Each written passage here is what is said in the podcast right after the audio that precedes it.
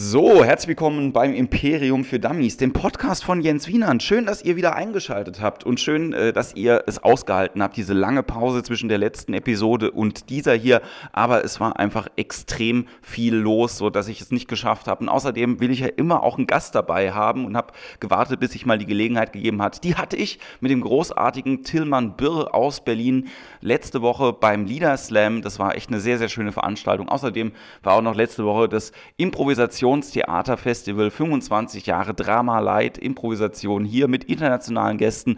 Äh, Ingbal äh, war dabei aus Tel Aviv, Lee White aus Kanada. Es war echt wirklich ganz, ganz großartig, sehr, sehr schön. Vielen Dank nochmal an dieser Stelle an alle Zuschauer, die da bei waren. Und äh, ja, wenn ihr äh, zum Improvisationstheater kommen möchtet, kommt auch diese Woche. Es sind sehr, sehr viele Veranstaltungen hier in Mannheim. Morgen mit Tabea, das letzte Mal The Now in diesem Jahr. Und ganz, ganz viele andere Sachen. Die ganzen Termine findet ihr wie immer auf der Homepage oder bei Facebook. Ihr kennt den Schüssel ja. Ansonsten freue ich mich über jeden Zuhörer dieser Folge. Ich bin gespannt, ob ihr die bis zum Schluss hört, weil sie ein bisschen länger geht als die anderen. Wenn euch das gefällt, dann abonniert doch den Kram bei iTunes. Das würde mir gefallen. Und äh, wenn euch das gefällt, dann gebt uns da fünf Sterne, kommentiert, teilt, liked. Das hilft alles weiter. Erzählt den anderen Leuten vom Imperium für Dummies. Und äh, ja, das Jahr geht so langsam dem Ende entgegen. Ich freue mich auf die Veranstaltungen, die jetzt noch sind, neben den Dramalite-Veranstaltungen jetzt in dieser Woche. Nächste Woche ist äh, Boom, der Comedy Club mit äh, Maxi Stettenbauer als Gast, was richtig nice ist. Und vielleicht, vielleicht, vielleicht kann man auch äh, Maxi dazu überreden, ähm, noch eine Folge aufzunehmen. Und Außerdem ist noch äh, die neue Show Sunday Fun Day, wo äh, Salim Samatu am Sonntag jetzt dabei ist, an Nikolaus. Und äh, es wird auch noch eine Ausgabe vom Sunday Fun Day am 20. Dezember geben, wo Costa Meronianakis dabei ist. Und allein die Tatsache, dass ich seinen Namen teilweise richtig ausspreche, sollte euch motivieren, dort aufzuschlagen. Das Ganze ist, wie gesagt, der Sunday Fun Day. Eine neue Show, amerikanisches Format, das heißt Special Format, ein Opener, dann ein Headliner. Das Ganze geht ungefähr eine Stunde. Ist hier im Buddha Baby, neuer Club in Mannheim, der sehr, sehr schön geworden ist. Und ich hoffe, ihr kommt auch da alle vorbei. So, genug vorgelabert, denn die Folge geht lang genug. Ich wünsche euch ganz viel Spaß bei dieser Folge. Sie hat mir wirklich besonders viel Freude bereitet und ich hoffe, wir hören uns bald wieder beim Imperium für Dummies. Science-Wischer-Interview bei Was halten Sie von Atomwaffen? Also, du musst mir auch das Mikrofon rüberreichen, sonst kann ich dir ja keine Antwort geben. Es ist schon richtig, dass wir auf der gleichen Spur sind. Ja, ja, das passt schon. Das ähm, ist einfacher so. Das ist dieses äh, tolle äh, Teil, was ich mir für 5 Euro bei äh, Amazon gekauft habe. Das ist quasi eine Mini-Soundkarte. Ah, das ist ein USB-Ding. Ja. Da, ah. Und ich finde das super. Und, und damit kann man diese äh, tollen Mikrofone anschließen. Aber du kannst trotzdem nicht mehrere Spuren, das ist, ist trotzdem alles auf einer Spur. Du kannst es nicht separat. Ja, ja. genau. Also für, bestimmt gibt es ja irgendeine Möglichkeit, das irgendwie noch umzurouten. Und ich habe das gleiche Ding mir nochmal gekauft für einen anderen USB-Anschluss, äh, aber es ist einfacher als so ein Mini-Audio-Mixer, den du halt immer dann konfigurieren musst und so. Das kannst du halt einfach oh, reinhauen. Ja. ja. Tillmann, schön, dass du äh, bei mir im Wohnzimmer ja, ich, ich merke gerade, ich bin jetzt, jetzt, jetzt bin ich so in diesem professionellen Interview-Modus, wo ich denke, okay, ich muss jetzt richtig reden und ich muss irgendwas Schlaues sagen und so. Sobald ich jetzt sehe, dass dieses Ding, vielleicht drehst du es einfach mal so ein bisschen weg von mir, dann genau, dann sehe ich das nicht und dann kann ich. Viel freier und entspannter. Genau, ja. ja. Wir haben ja, äh, wie, wie lange kennen wir uns jetzt eigentlich schon? Wir haben uns kennengelernt, als du das erste Mal auf der Lesebühne warst in Frankfurt und das war 2000. vor drei Jahren. 2011 muss es gewesen sein, glaube oh, ich. Schon, oh, war schon na, vier, vier Jahre, ja. Ja. Genau, ich habe äh, Elise schon vorher kennengelernt, äh, euren Kollegen, weil der. Elis. Elis, äh, ich, ich sag's immer falsch. Christoph heißt er ja eigentlich, oder? Christopher. Christopher. Ja, das kann ich aber, nicht aber ich glaube, seit, seit 20 Jahren niemand mehr Christopher. Ich glaube, also er behauptet auch nicht mal, seine Eltern würden, würden ihn Christopher nennen, was ich aber widerlegen kann, denn äh, als wir bei ihm, bei seinen Eltern waren, um dort Aufnahmen zu machen. Da standen auch, lag so ein Zettel, lieber Christopher, bitte beachte, bla, bla, also muss wohl seine Eltern nennen ihn wohl auch noch. Aber sein Bruder wird auch Elis genannt. Auch?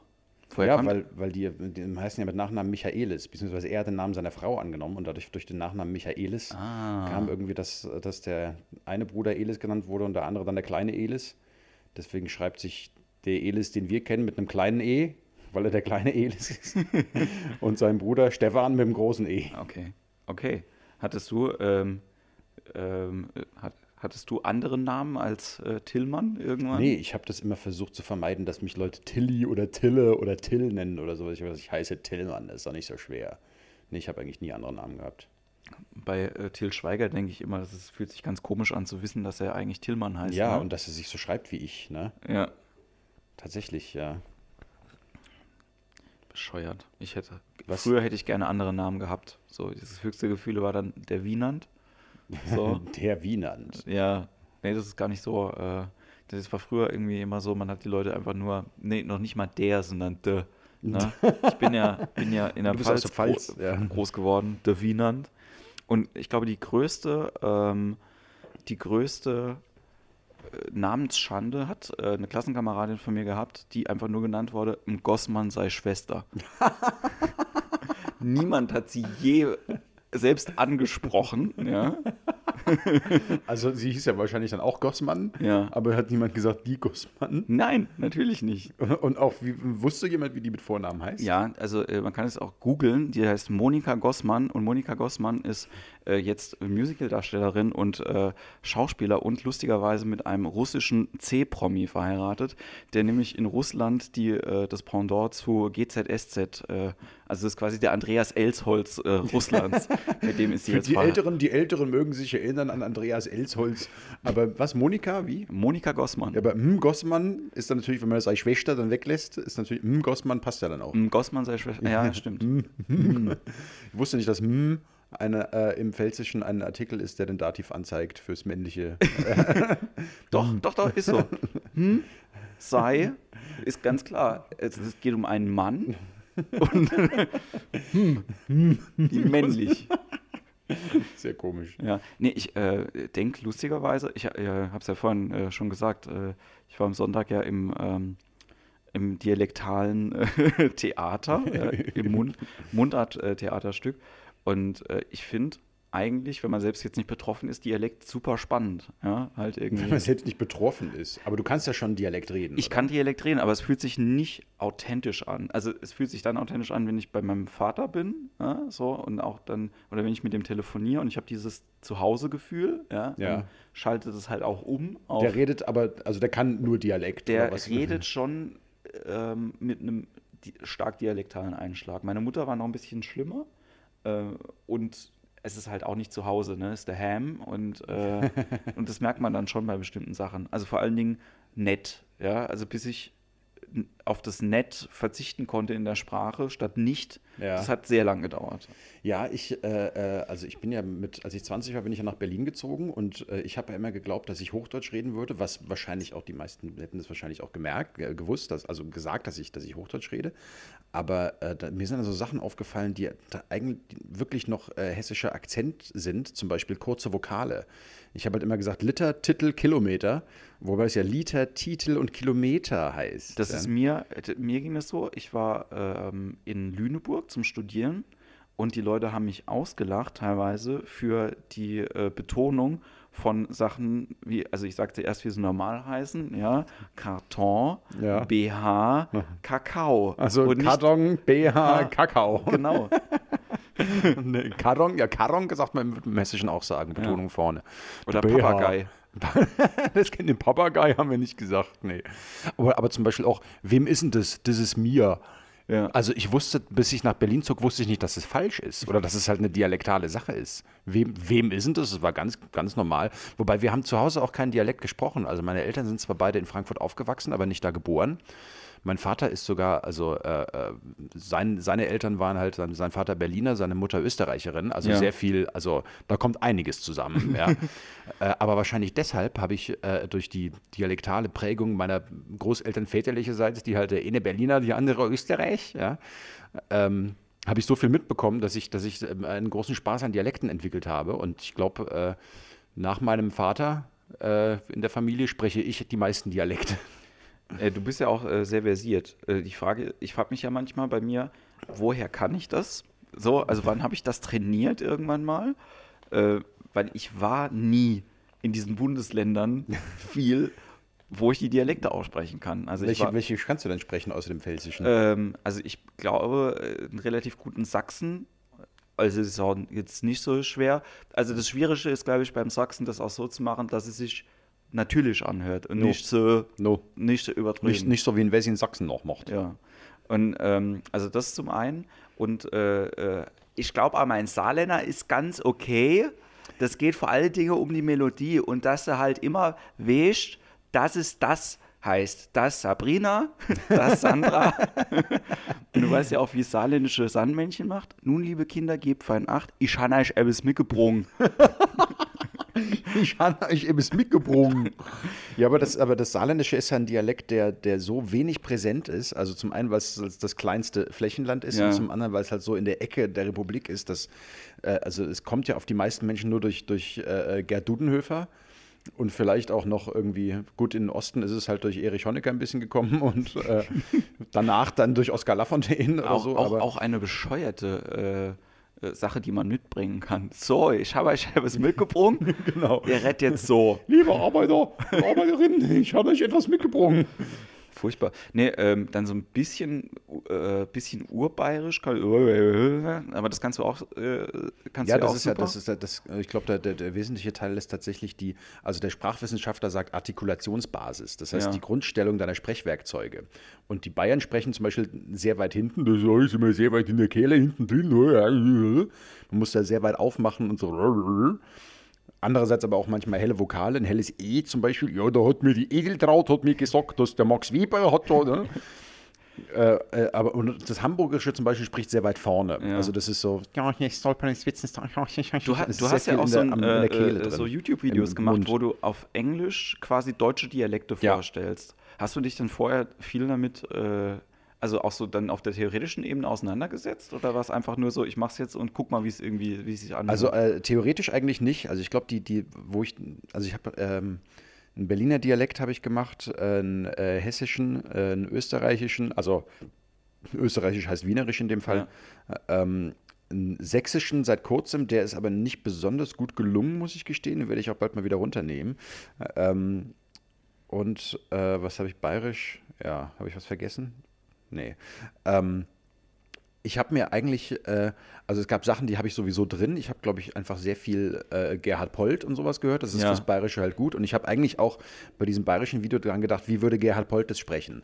Und dann äh, habe ich mir so eine Churchill-Rede genommen. We shall go on to the end. We shall fight in France with growing confidence and growing strength in the air. Und dann ging das irgendwie so. Und mit dem Österreichischen war das halt auch so. Dann habe ich halt irgendwie an was weiß ich, was man halt so an österreichischem Zeug sieht, Josef Hader oder halt so dieses ganz Wanda, gut, Wanda gab es damals noch nicht, als mhm. ich das Video gemacht habe, aber äh, naja, was man halt so an österreichischen Filmen oder sowas sieht. Josef Hader hat übrigens einen, äh, äh einen Sprachkurs Deutsch-Wienerisch rausgebracht. Ach. Also gesprochen Als zumindest. Ich glaube nicht, er hat das dann selber geschrieben. Listen hat. and repeat. Oder? Genau. Und es ist echt sackeschwer. Also ich habe es mal versucht so ein bisschen, aber das äh, da, da tue ich mir, da tue ich mir schwer. Ja, ja, es ist, glaube ich, also es gibt ja Unterschiede zwischen, zwischen Akzenten und Dialekten. Also ja. ein Akzent ist ja, ist ja sozusagen das, wie du die Vokale und Konsonanten aussprichst, also was du äh, daraus machen kannst. Und der Dialekt geht ja halt noch weiter in die Lexik, also in die Wörter. Es gibt dann andere Wörter, andere Grammatik und äh, das ist äh, äh wahrscheinlich das, was ich weiß nicht, was schwerer zu lernen ist. Wahrscheinlich hat das irgendwie mit Veranlagung zu tun. Also so manchmal, ich, ich denke manchmal, ich kann irgendwie es einfacher lernen, so wie das klingt. Das kann ich mir irgendwie drauf schaffen. Ja. Äh, aber diese ganzen Wörter auch noch zu lernen, ah, uh. Mit den Wörtern, glaube ich, weiß ich inzwischen ein bisschen was. Also was ich halt gerne können würde, ist Schwäbisch. Das kann ich halt überhaupt nicht. Ja, aber das Schwäbisch ist auch, glaube ich, das, äh, äh, so heterogen, dass jeder Schwabe sagt, ähm, ja, äh, so wie du redest, so redet man irgendwie zwei Täler weiter, aber bei uns schon nicht mehr. Ja, ja, aber das ist beim Pfälzischen lustigerweise auch so. Also ich könnte auch relativ gut auseinanderhalten, wo jemand herkommt, je nachdem, wie Pfälzisch der redet. Weil du hörst das wirklich so fünf Kilometer, zehn Kilometer so einen Unterschied.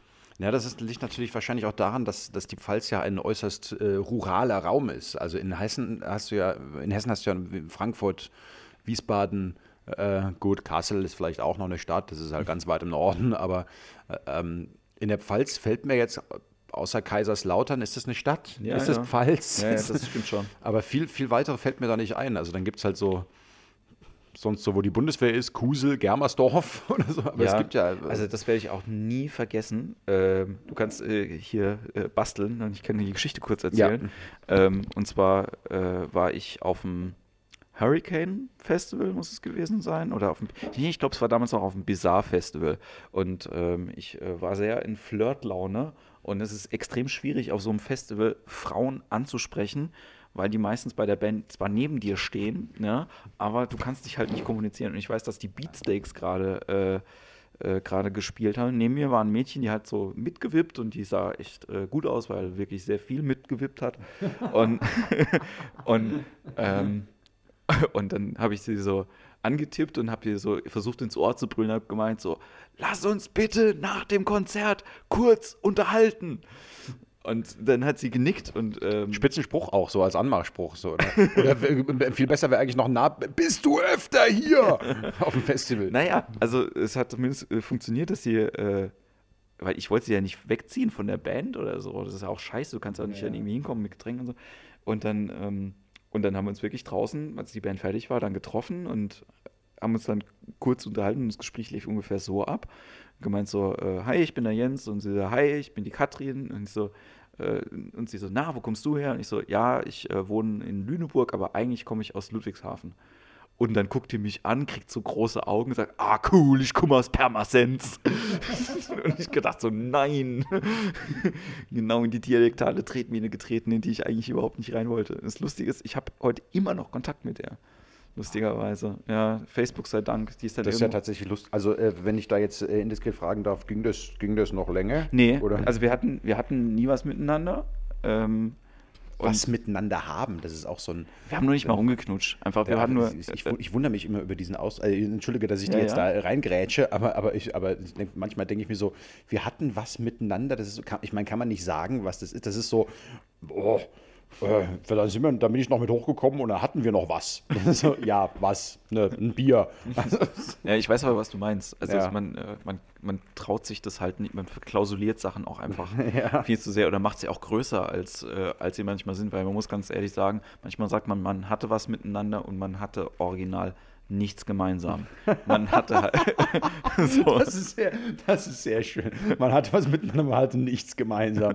Man hat kurz irgendwie ineinander gesteckt, aber kurz danach hat man gedenkt, hat man, hat man gedenkt, gedenkt, hat man gedacht, boah, eigentlich interessiert mich dieser Mensch überhaupt nicht.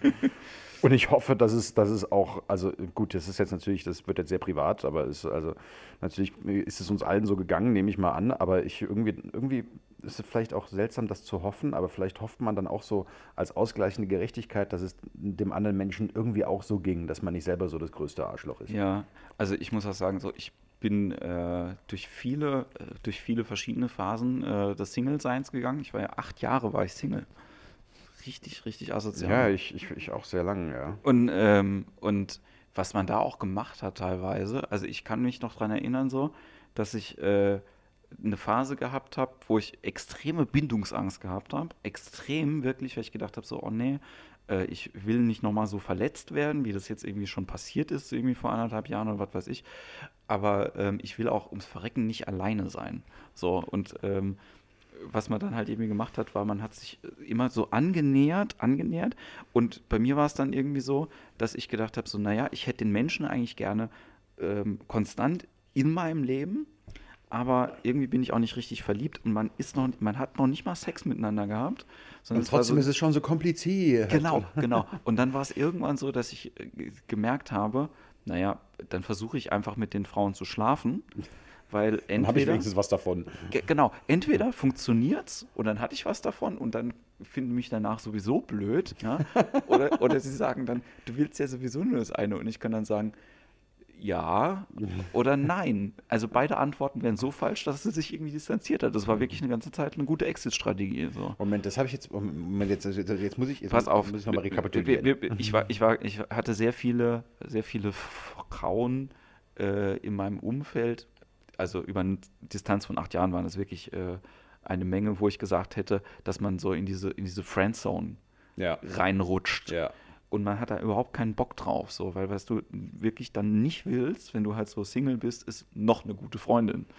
So, weil ich hatte eine sehr gute beste Freundin zu dem Zeitpunkt und ich hatte auch eine Stellvertreterin als einen Hofstaat aus, aus weiblichem Umfeld. Das will man nicht komisch. Ich, ich habe manchmal den Eindruck, ich sammle das. Ich sammle irgendwie gute, gute weibliche Freunde. Ich habe jetzt wieder ähm, sehr gute weibliche Freunde und ich habe aber auch kaum männliche Freunde. Also das äh, hat, glaube ich, alles so miteinander zu tun. Ich bin auch äh, immer, also die erste Frau, in die ich verliebt war, war auch gleich Friendzone. Also das war halt irgendwie richtig scheiße. So, was, glaub, was, was meinst du mit Friendzone? Du meinst, das wäre dann eher so der Kumpeltyp oder Ja, genau. Was, oder? Nee, nee, dass du, dass, dass du einfach abgestellt wirst äh, von ihr. Dass sie halt eben mir sagt, ja, also ist ja okay, wenn du mich halt irgendwie magst und ich mag dich auch, aber wir werden uns nie küssen, wir werden nie Händchen halten oder so. Und sie weiß aber, dass du eigentlich äh, ja, ja. Im, Im, Innersten vollkommen total brennst ja, und ja, das ist. Ja, das, und das, davon war meine Teenagerzeit äh, eigentlich geprägt. Ich habe da lange nicht mehr drüber nachgedacht, aber heute hat die äh, Lisa Christ bei Facebook gefragt, wo von den die Teenagerzeit geprägt Ach, war. Ja, ja, und da hast du auch was gepostet und habe ich auch dann danach und danach habe ich mir meinen Post nochmal durchgelesen und habe gedacht, so, naja, eigentlich hat sich in der Zwischenzeit nicht viel geändert, lustigerweise. emotional. Ich fühle mich immer noch nicht so ganz drin in äh, dem Umkreis, in dem ich halt irgendwie mich bewege. Ich äh, bin manchmal. 34. Ja, ja, ich bin 35, also mhm. sind wir eigentlich, dann bist du ein 81er. 80, aber spät. Dann ah. im Dezember Geburtstag. Ja. Wie sind wir denn jetzt drauf gekommen? Äh, man hatte was miteinander. Das war genau, ja, man hat, ja, man hatte was. Ja. ja, wir müssen ja gar nicht auf den, den Weg zu dem Pfad zurückfinden, auf dem wir gewesen sind, nee. oder? Das ist ja. Äh, nee, nee, dafür ist ja dieser, dieser Podcast. Äh, genau. Dieser Podcast äh, gut. Das, ähm, aber wir machen immer so Schlenker rechts und links immer zu, äh, zum eigentlichen äh, oder zum eigenen künstlerischen Schaffen. Ähm, du äh, hast heute einen, äh, einen Song gespielt. Äh, freu dich auf die CD von äh, Tillmann Birre. Richtig. Übrigens, wenn sie, wenn sie denn mal rauskommt.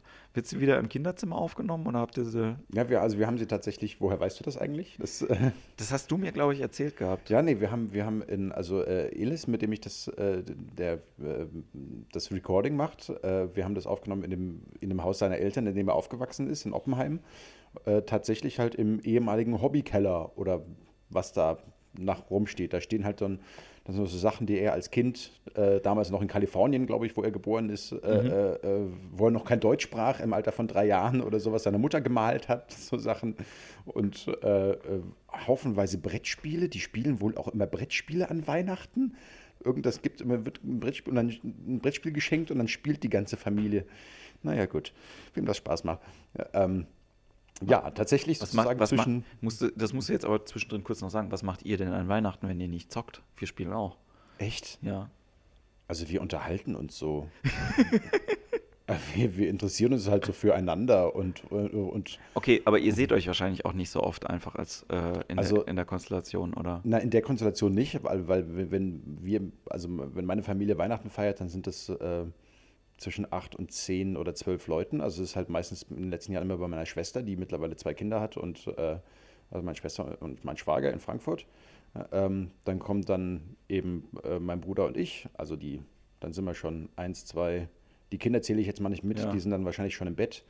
Also äh, die zwei, die drei, äh, fünf, sechs, dann kommen noch die beiden Großel Großmütter, die noch leben dazu, sieben, acht, dann die beiden Eltern von meinem Schwager, sind neun, zehn. Manchmal kommt noch meine Tante aus München, sind elf. In der Konstellation sieht man sich natürlich selten, ja. das stimmt, aber äh, sonst ist der Kontakt untereinander eigentlich ziemlich relativ hoch. Aber wir würden nicht auf die Idee kommen, ein Spiel zu spielen, weil wir denken, warum sollen wir denn ein Spiel spielen? Wir sitzen hier und trinken was und unterhalten uns und ist das, ist, das so ein, ist das irgendwie so ein traditionelles Ding, was ich irgendwie verpasst habe? Nee, ich kann oder? das nicht sagen. Also ich, bei uns, also ich bin gespannt, wie Heiligabend dieses Jahr irgendwie abläuft, ohne meine Mutter. Ne? So, aber ähm, es war halt bei uns immer so, wir haben uns getroffen und ähm, der Weihnachtsbaum war quasi voll gerammelt mit kleinen Geschenken. Also wir schenken uns nichts Großes zu Weihnachten, aber dafür halt jede Menge kleinen Scheiß. Und ich weiß nicht, wann das angefangen hat, vor sechs oder sieben Jahren oder so, dass wir gewürfelt haben, nur wer eine 6 hat, darf was auspacken. Und wir haben ohne Scheiß das erste Mal, als wir das gemacht haben, über drei Stunden beschert.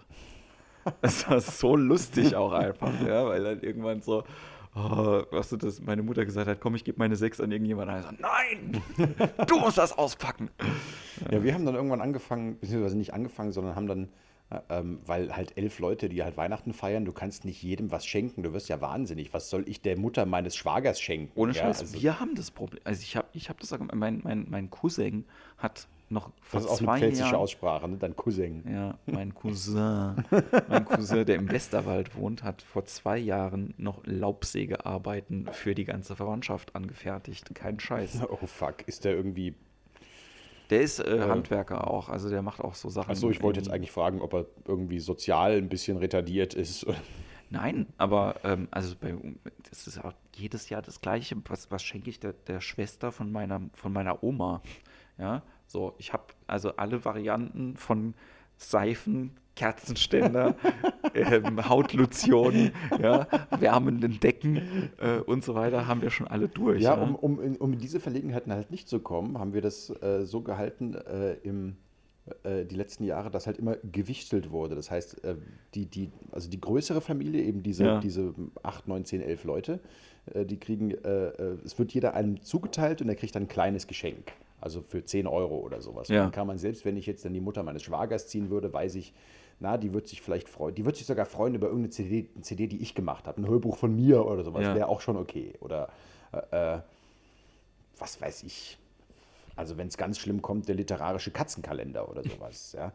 Ähm, mein, mein, Vater, wenn mein Vater äh, äh ja, wenn mein Vater äh, mich oder mein, mein Bruder gezogen hat, dann äh, hat er immer Rasierklingen bekommen, weil immer, wenn, wenn wir halt irgendwie in Frankfurt waren und bei meinen Eltern übernachtet haben, haben wir halt die, die Rasierklingen geklaut, weil die so scheiß teuer waren. Und er stand dann immer ohne Rasierklingen da. So, ja. Aber, äh, und dann wird so im kleineren Kreis dann später irgendwie oder, oder einen Tag später werden dann innerhalb der engen Familie wird dann, werden dann die richtigen Geschenke ausgetauscht und so. Das ist ja. auch völlig okay, weil, mein Gott, ich kann ja auch, ja, man hat alle Seifen dann irgendwann durch, ja. Also ich muss auch sagen, so, aber ich habe äh, neulich mal drüber nachgedacht. Meine Eltern haben mir immer coolen Scheiß geschenkt, muss ich sagen. Also auch immer, die fragen halt auch immer, was ich brauche. Und äh, sei es jetzt halt irgendwie letztes Jahr was, glaube ich, ein Kameraobjektiv. Irgendwie dann habe ich mal ein, ähm, das war im ersten Jahr, wo ich aufgetreten bin, haben sie mir ein Headset geschenkt. Und dann wow, Alter. Das war super cool. Aber das kostet doch irgendwie, das nee, das vierstellig. War, das war so, das, nee, das war von Konrad irgendwas. Meine Mutter hat dann gemeint so, ja, das war jetzt eins von den günstigen, die wir gefunden haben. Es gibt so eine andere Firma, die heißt Sennheiser. Nicht so, ja, Mama, ist okay.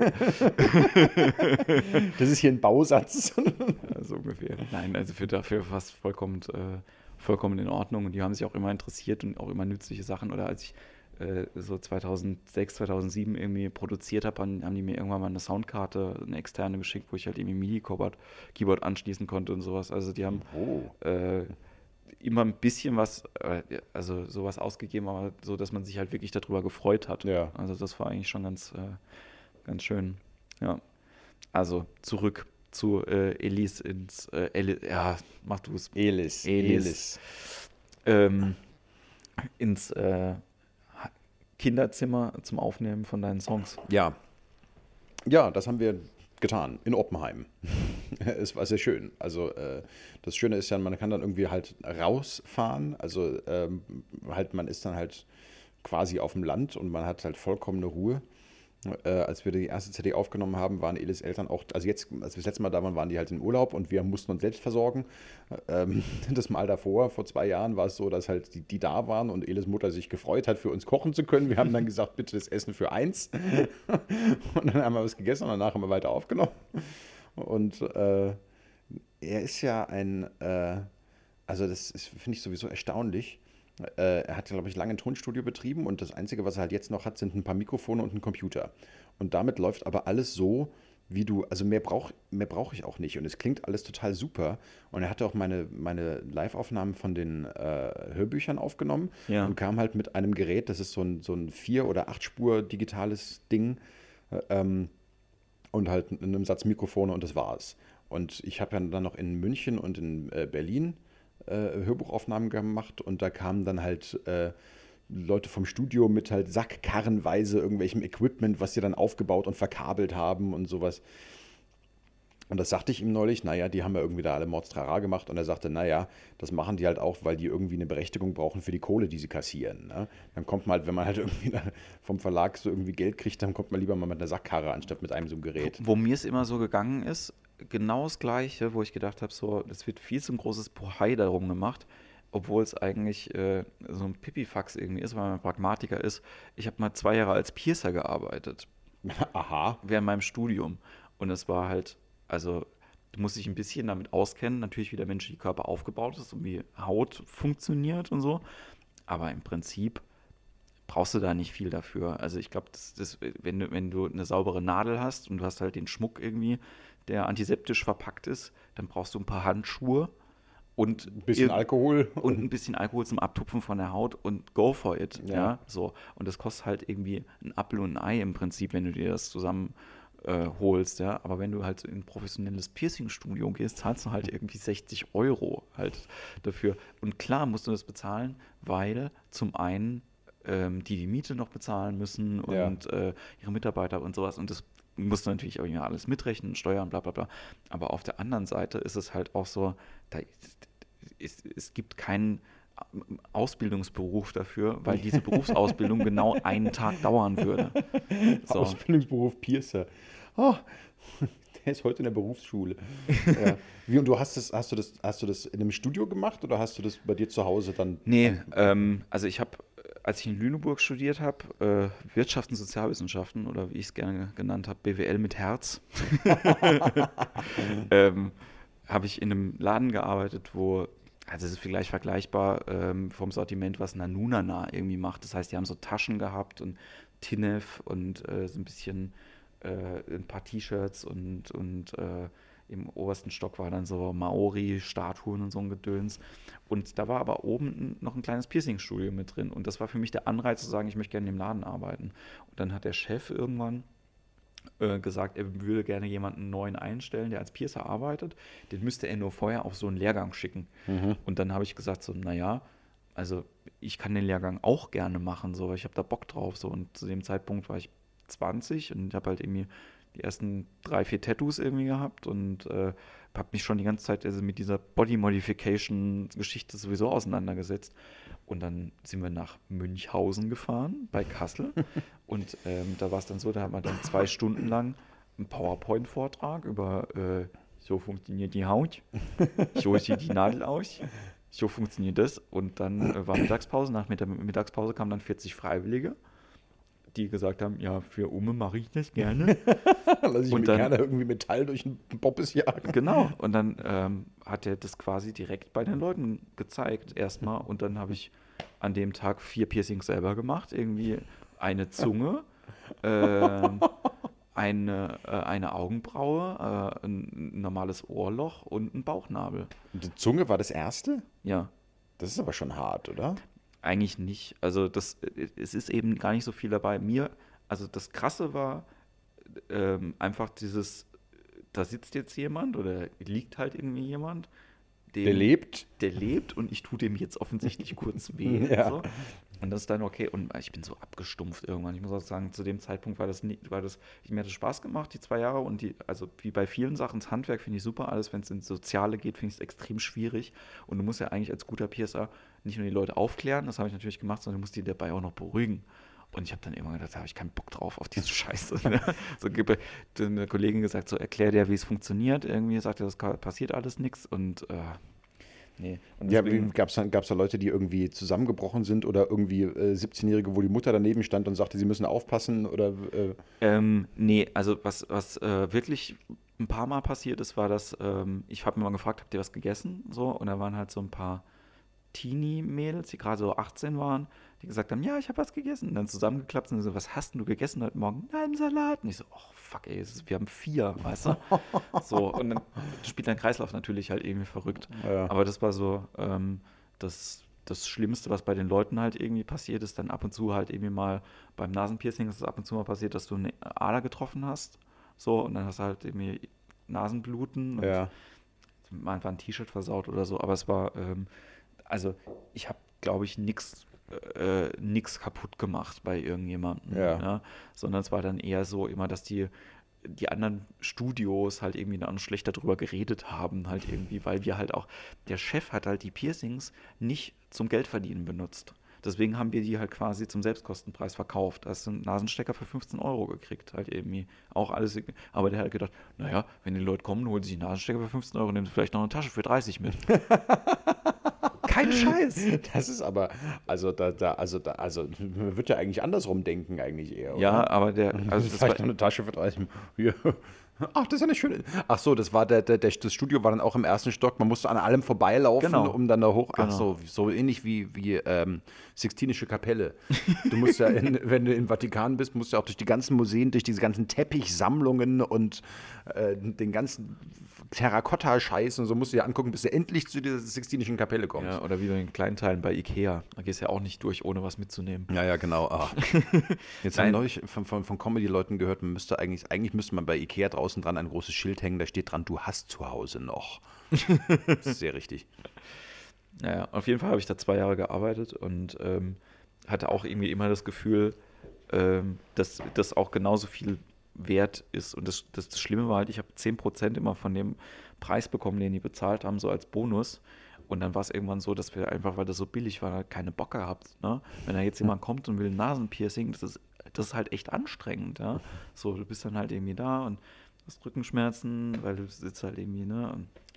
Und dann kriegst du aber als Provision, kriegst du 1,50 Euro halt irgendwie. Und dann war es wirklich so, dass ich mich da nicht drum geprügelt habe am Schluss. Und nach den zwei Jahren war es wirklich so, dass ich gedacht habe, okay, cool, dass ich das gemacht habe, aber ähm, nö. Aber im Moment, gerade hast du gesagt Bonus, das heißt, es gab einen Stundenlohn oder nein? Ja, wir hatten, also wir haben ja ganz normal in dem Laden gearbeitet und ah, Sachen ja, okay. verkauft und äh, mal ein Regal geputzt und so. Ach so, dann, also stehst du da mit dem Wischlappen und dann kommt einer und sagt, ey, ich wollte zum Piercing-Studio. Ja, ja, das bin ich. Ich muss ja nur gerade durchwischen. Genau so, genau so war das. Also wie gesagt, wenn ihr mal in Lüneburg seid irgendwann und ihr, ihr lauft äh, vom, äh, von dem Platz am Sand äh, am Kosmos vorbei, das ist dieser Laden, von dem ich gerade gesprochen habe. Äh, schönen Gruß an dieser Stelle. Ich weiß nicht, ob da noch jemand arbeitet. Ich habe in, äh, ähm, das ist vielleicht auch eine Meise von, von mir als, als äh, Sprachmenschen in ähm, äh, Freiburg einen Piercing-Laden gesehen, der hieß Ars Perforo. Und es würde aber, wenn man das, also soll wohl Latein ja. sein, aber wenn man das wörtlich übersetzen würde, heißt es die Kunst ich durchsteche. was, die, was die meinen, war wahrscheinlich die Kunst des Durchstechens. Ja. Aber die, das Latein hat wohl, die haben wahrscheinlich geguckt, denn das ist ja tatsächlich im, im lateinischen Wörterbuch steht, das, steht da nicht der Infinitiv drin, wenn ja. du ein Verb nachschlägst, sondern, sondern die erste Person Singular. Ja. Und haben da geguckt, durchstechen, perforo, aha. Und die Kunst, ich durchsteche, steht deswegen. Also müsste es heißen Ars perforum dann? Ars perforandi müsste es heißen. Ah. Gerundium Genitiv. Ja, Alter. ich habe ich hab, ich hab ja, hab ja es geschafft, ähm, mit noch nicht mal einem kleinen Latein von Gymnasium zu gehen, weil ähm, wir über einen Text, bei dem ich krank war, als wir den durchgenommen haben, zwei Tests geschrieben haben, über den ersten Teil und über den zweiten Teil Nein. und ich einfach beiden eine 6 hatte und obwohl ich relativ gut war in den Klassenarbeiten, habe ich dann vier Punkte im Zeugnis gehabt. Oh Scheiße. Und bei fünf kriegst du das Latinum. Oh, so, Scheiße. Das ist halt echt ärgerlich gewesen. Dankeschön an dieser Stelle nochmal an Herr Langenecker, ähm, der übrigens bei seinem Abitur geschummelt hat, falls das irgendjemand noch er interessiert. Bei seinem Abitur. Ja, ja, hat er uns äh, erzählt, aber dass es verjährt wäre, dass man ihm das nicht mehr nachweisen könnte. Ja, das war wahrscheinlich auch noch irgendwie unter einer anderen Staatsform damals, oder? Im Weimarer Reich so wieder aussah. furchtbarer Typ. Nee, ich habe Latein dann tatsächlich auf der Schule nicht gelernt, sondern erst auf der Universität und ich, äh, das war echt die beste Entscheidung, die ich hätte machen können, glaube ich. Auf der Schule hätte es mich, glaube ich, nur genervt. Und auf der Uni fand ich es dann interessant. Das, und dann versteht man auch irgendwie alles. Ja, ich, also ich muss sagen, bei mir an der Schule, ich hätte äh, wahlweise ja Französisch oder Latein machen können und Französisch wollte ich nicht, weil ich habe zwei angeheiratete Franzosen in der Familie. Äh, das hat dir schon gereicht als Kontakt? Das, das hat mir schon gereicht und vor allen Dingen war meine Horrorvorstellung, dass die beiden mir Nachhilfe geben. Das wollte ich ums Verrecken nicht. und ähm, und ähm, die andere Alternative wäre Russisch gewesen. Und aus der heutigen Sicht hätte ich, glaube ich, gerne Russisch, äh, hätte ich Russisch nehmen sollen. Ja, ich hatte die Wahl zwischen, also ich, ich habe einen älteren Bruder äh, und äh, der zwei Jahrgangsstufen über mir war. Und ähm, als bei dem die Wahl war, das war, glaube ich, in der achten Klasse, glaube ich, ja doch, ich glaube, da achte oder neunte Klasse kam die Wahl irgendwie, man konnte machen Spanisch, äh, Russisch, äh, Informatik äh, oder Latein. Ja. Und äh, er wollte eigentlich Informatik machen, weil wir, ne, Jungs damals und so Computer. Mh. Hm. Und meine Mutter sagte, das ist ganz viel Mathe, das kannst du doch nicht. Wir waren alle immer Sprachleute. Und äh, dann hat er halt Latein gemacht und dann rannte er mit diesen Konjugationstabellen rum und mit diesen Karten und sowas. Und dann habe ich gedacht, nee, den Scheiß mache ich sicher nicht. Und als Zweitgeborener ist es ja so, dass man da sowieso, die Diskussion haben die Eltern mit dem ersten schon alle durch und beim zweiten sagen sie dann, ach komm, ist egal. Ja? Und ich habe gesagt, ich mache Informatik und dieses Jahr, ja, ist, ist okay, komm.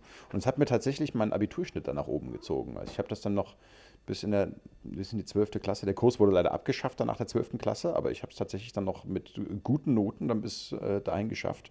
Und das war richtig, nicht Latein zu machen, glaube ich. Okay. Äh, hast du fertig studiert eigentlich? Ich habe fertig studiert, ja. Und ich habe äh, das Latein habe ich dann halt auf der Uni machen müssen, weil ich Geschichte studiert habe und hatte einen Lehrer, der einer der besten Lehrer war, die ich überhaupt jemals hatte. Und da hat es richtig Spaß gemacht. Und da habe ich halt aus Spaß tatsächlich noch die Latinumsprüfung gemacht, die ich eigentlich gar nicht brauchte. und dachte eine Zeit lang noch, ich würde, ich habe eigentlich neuere Geschichte, neueste Geschichte studiert und dachte eine Zeit lang, ich würde vielleicht noch wechseln zur alten Geschichte. Und habe dann das Latinum noch gemacht, weil ich dachte, ach ja, mal. und äh, bin dann aber bei der neuesten Geschichte geblieben, weil ich dann den äh, Professor für die DDR-Geschichte dort kennenlernte, bei dem ich dann auch Magisterarbeit geschrieben habe. Und so weiter und so weiter. Ja, aber ich habe es fertig gemacht, ja. Und du hast in Berlin studiert? Ja. Ja. Und deswegen bist du da auch hängen geblieben.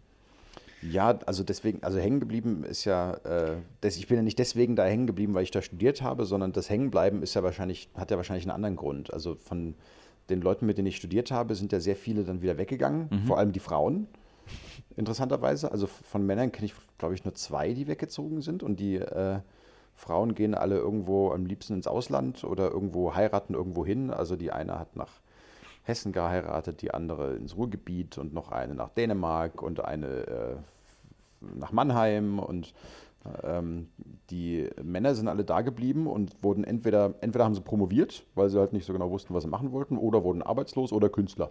Okay. Also ich hatte mich für Künstler entschieden dann. Seit, äh, seit wann ähm, stehst du denn auf der Bühne? Also ich glaube, angefangen mit Lesebühne habe ich in Frankfurt 2002. Das war aber natürlich noch, das war so halt so ganz am Anfang sehr wackelig. Ja. Also da, da haben wir so angefangen, so Zeug zu machen.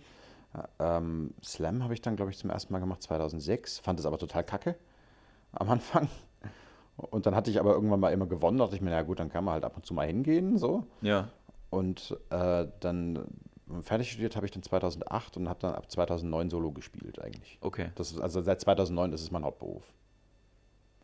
Ja, und dann seit, ich glaube, ich habe dich auch, genau, das, äh, ich kannte dich natürlich schon bevor ich äh, die Lesebühne äh, gesehen habe und ich glaube, ich habe dich das erste, das erste Mal ein Video von dir gesehen beim äh, Jugendkulturell Kabarettwettbewerb oh, von Scheiße, der ja.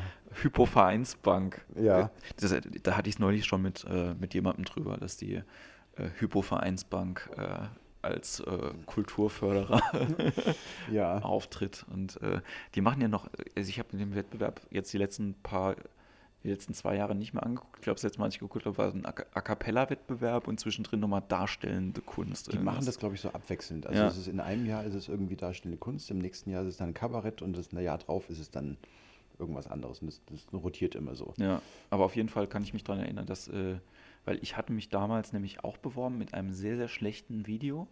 Und äh, das war auch der, so der Zeitpunkt, wo ich, ähm, wo ich angefangen habe, auch überhaupt rumzufahren. Und eigentlich, also es ist mir nicht peinlich, dass ich das damals gemacht habe, aber es war halt einfach nicht gut. So aus der, aus der heutigen Sicht. Ne? So, wenn man dann irgendwie sich dann anschaut, äh, was aus den Leuten geworden ist, die dann damals halt irgendwie auch, also das war auch die Zeit, wo ich halt dann irgendwie Nico Semsrott kennengelernt habe und Till Reiners, der damals so furchtbar moderiert hat. Richtig, also das war, hui. Aber heute ist der ja ganz toll. Ja, das, äh, da sind einige Kollegen aus dieser Slam-Szene hochgekommen, wo man sich denkt, alter Vater, da äh, vor dem muss man sich, oder natürlich auch Leute, die, die einen dann halt rechts überholen ne? und, Ja. und durch die Decke gehen. Also ich ähm, bin wirklich Fan auch geworden. Also ich habe ihn früher halt mal bei Slams drei, vier Mal getroffen oder so. Und äh, deswegen ist das komisch, wenn man jetzt halt irgendwie sagt, dass man Fan von demjenigen ist. Aber äh, also wo ich halt wirklich sehr, sehr gespannt bin, was da einfach noch passieren wird in den nächsten paar Jahren, ist Moritz Neumeier. So, das ist halt Ja. einfach für mich äh, so jemand, wo ich halt keine Ahnung habe, was da noch kommt. Und das finde ich sehr, sehr spannend. Ja, so. das, ich, ich würde das gleich über Hazelbrugger behaupten. ja, ja. Das, äh, äh, oder Zimni auch. Ja. Also da, wobei bei, bei Zimni wird man noch denken, okay, der hat irgendwie so, der hat so einen ganz eindeutigen Style, den aber nur er kann. Also ja. was, was Zimni kann, kann wirklich nur er. Ne? Das ist ja, das haben ja auch nicht viele. Bei Zimni wäre es spannend, wenn er das Medium, also wenn er, wenn er die äh, äh, noch mehr zur Verfügung hätte. Also ich glaube, dass da viel ähm, wenn, wenn die Limitierung auf Text oder Bühne irgendwie aufgehoben wird, so, ne, also ja. Äh, lass den mal ein Theaterstück inszenieren oder, ja, ja, äh, oder einen Film drehen oder so.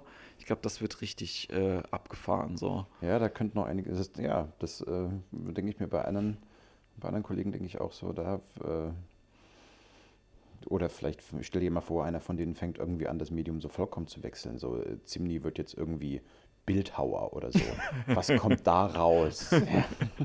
Ich glaube, das, das äh, Schwierige ist, wenn man es komplett wechselt, ist, dass man ja auch wieder von vorne anfängt, was äh, dich auch erstmal wieder limitiert in deinem, äh, in deinem wie du es machst. So. Ja. Also äh, das äh, Zimni hat ja, war ja am, also wobei, ich will jetzt nicht sagen, dass immer egal, was man ihm gibt, dass er gut halt irgendwie damit wird, ne? Aber äh, so ähm, geben eine Gitarre in die Hand und er macht einen Song und das ja. funktioniert halt trotzdem. So. Ja, ja, ja, ja. Wobei das natürlich, äh, das ist ja noch ein, äh, also die Gitarre und so Musik, das ist ja noch ein Medium, das äh, hat ja noch, mit, das ist ja auch textbasiert dann natürlich in dem Fall. Ne? Das ist dann halt sozusagen in, in, in Versform und das ist die Musik ist noch irgendwie dazu, aber das ist ja musikalisch jetzt nichts von den meisten Slam-Leuten, also die aus, die aus dem, aus dem Wort ja. Slam kommen, aus dem Poetry Slam, äh, ist es ja jetzt nichts, wo man sagt, das reißt mich musikalisch total mit. Also die können, es sind natürlich Leute, die können viel musikalisch ja. und es geht auch ab und man hört sich das gerne an. Aber äh, es ist ja alles immer noch zum großen Teil Text. Also ich glaube, der einzige, von dem ich sagen würde, der kommt aus der Slam-Szene, ich weiß nicht, ob er das selber so behaupten würde, ähm, und er ist halt musikalisch auch noch unglaublich gut und einzigartig, Sebastian Krämer. Mhm. Ja. Ja, das ist auch so jemand, ja, das stimmt schon. Das, da, kann man, da kann man die Musik auch gut finden, wenn man jetzt nicht äh, das unbedingt lustig findet. So. Ja, wobei natürlich, äh, das ist aber auch natürlich so ein Maßstab, also wenn, wenn, wenn man Leuten Krämer vorspielt und die sagen, hä, ja. dann denkt man selber schon so, oh, der Mensch, mit dem stimmt irgendwas nicht. Ne? Also das, äh, ich kann schon verstehen, dass Leute sagen, irgendwie, das ist sehr speziell und das ist nicht, das ist nicht meins oder so, aber wenn, wenn einer sagt, ich verstehe das gar nicht, was der will, dann denke ich schon so, hm, was ist das? Ah, ich weiß nicht, ob ich mit dir jetzt viel zu tun habe. Kennst du das? Ist bei, bei manchen Künstlern ist es ja so. Ne? Oder Loriot zum Beispiel ist ja auch so.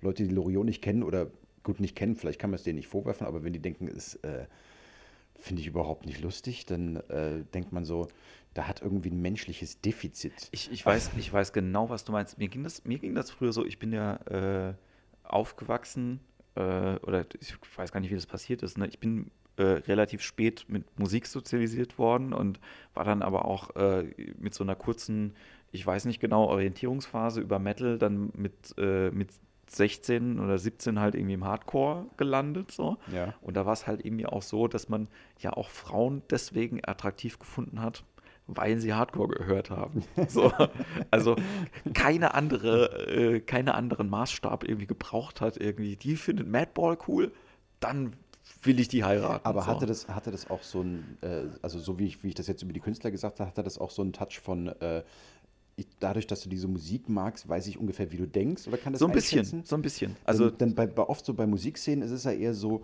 ja, ihr braucht eigentlich, das sind eigentlich eher so, man, manchmal denkt man so von den Gruftis, ja, die brauchen Freunde irgendwie. Ja. Und deswegen ziehen die sich schwarz an und malen sich die Gesichter weiß an und dann irgendwie wissen die genau, mit welchen Leuten die irgendwie umgehen können. So. Ähm, und das ist jetzt nichts, wo man sagen würde, ich weiß, also ich sage es natürlich als Außenstehende, die selber würden das wahrscheinlich anders sehen.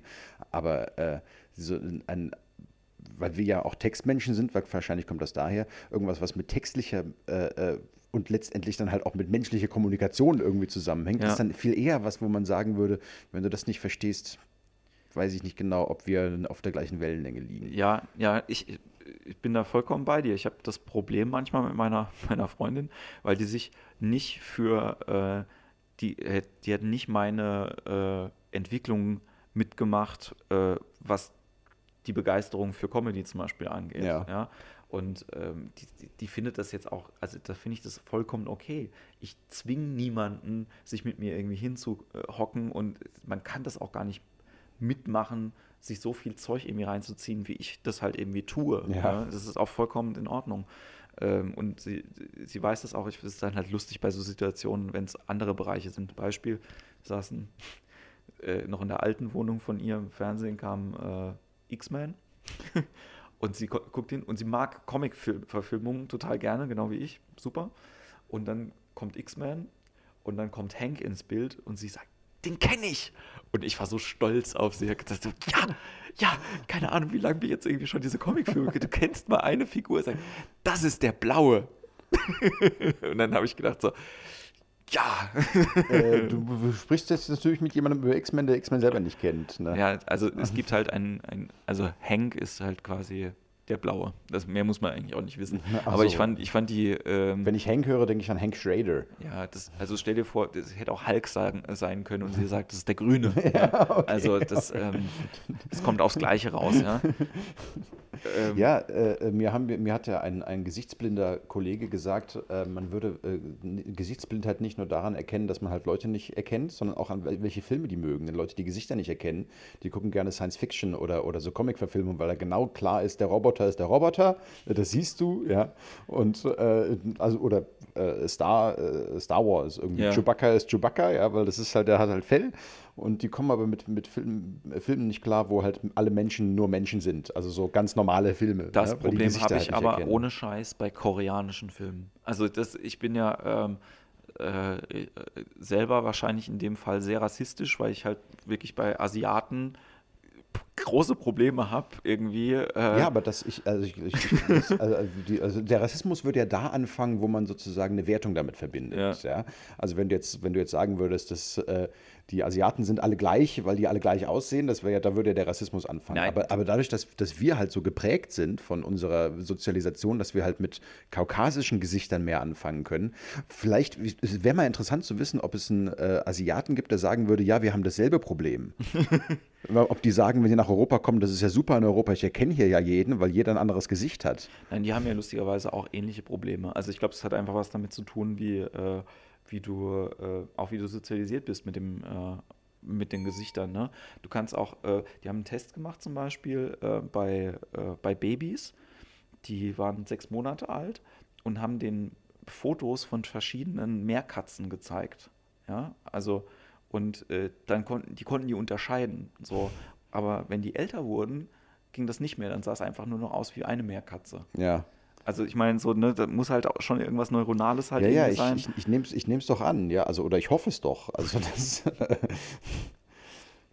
Aber der, der Film, den ich da geguckt habe, war, äh, weil ich äh, war so begeistert von Departed, äh, unter Fighten von äh, Scorsese und ich wusste, dass das ein Remake ist und ich wollte mir das Original angucken, um halt irgendwie äh, einen Vergleich zu können, so was war jetzt irgendwie besser und so. Und ich hatte halt echt das Problem, ne? Es geht halt darum, dass er undercover in so eine Triadengruppe halt irgendwie äh, geht. Und das heißt also, ein Asiate geht undercover in eine andere asiatische Gruppe und ich denke, okay, wer ist wer? Ich weiß, dass das auch das Prinzip des Films ist, aber ich verstehe es schon nicht, wenn ich die Leute sehe. So. Das, ist so, das ist so ähnlich wie, wie, wie russische Literatur lesen. Ne? Die heißen alle irgendwie Petrich Ilyich Trojanov oder sowas und äh, erst nach 100 Seiten stellst du raus, dass irgendwie zwei von denen zwei verschiedene Figuren sind oder so. Oder, oder, dass, oder dass so Leute, die du für zwei gehalten hast, nur einer sind, weil die einmal mit dem Vornamen und einmal mit dem, mit dem Namen des Itch, mit dem patronymischen Vaternamen angesprochen werden oder so. Ich habe nie russische Literatur äh, großartig gelesen, außer ein bisschen. Ähm, ähm, das ist eine gute Frage von, ob der Russe war. Ich glaube nicht. Ich glaube, der war irgendein anderer Landsmann. Der hat einen ganz komischen Namen. Das Buch heißt auf jeden Fall Wir und ist der Vorläufer von Brave New World gewesen und ist eins von den besten Büchern, die ich je gelesen habe. Aha. Ja. Das ist äh, sehr, sehr, sehr, sehr cool. Also es geht quasi, äh, also ja, ist eben der Vorläufer von Schön Neue Welt und der wurde danach irgendwie auch, glaube ich, des Landes verwiesen, nachdem er das geschrieben hat. Ja, ich glaube, das Einzige, was ich, äh, ich habe tatsächlich, das war, eigentlich habe ich auch überhaupt keine russische Literatur gelesen, was ich gerade gesagt habe über die russischen Namen, den, das war ja. auch nur, das hatte ich mal, hatte ich mal wo gehört. Aber das, ich glaube, das Einzige, äh, was ich äh, aus dem äh, slawischen Raum gelesen habe, aber natürlich auf Deutsch, äh, war Stanislav Lem. Ja. Und das, das ist also. Äh, das sind ja auch Vorläufer von, das kannst du ja auch merken, das ist schon eigentlich Matrix angelegt. Das ist so und, gut auch ähm, einfach. Ich habe von, ähm, der SWR hat in den 70ern jede Menge Hörspiele davon gemacht und ich habe ein paar davon ähm, da hat mir mein Kollege so, äh, hier ist eine CD mit MP3s für die mal an. Und davon sind halt ein paar äh, Stanislav Lem Hörspiele dabei. Und das ist einfach so gut. Und mich kickt das halt so, dass das so alt ist und ja, trotzdem ja, ja, so geil.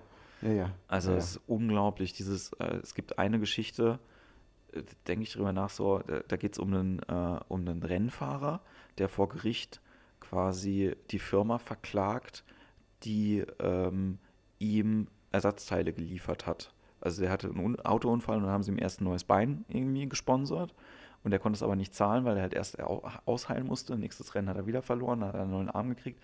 Und im Endeffekt ist der ganze Mann ausgetauscht worden. Und die Firma hat gesagt, jetzt gehören sie uns. Und er hat dann quasi vor Gericht dagegen geklagt, dass er niemandem gehört. Ja. Und ich habe gedacht, so, das ist so gut einfach. Das ist so eine geile Idee.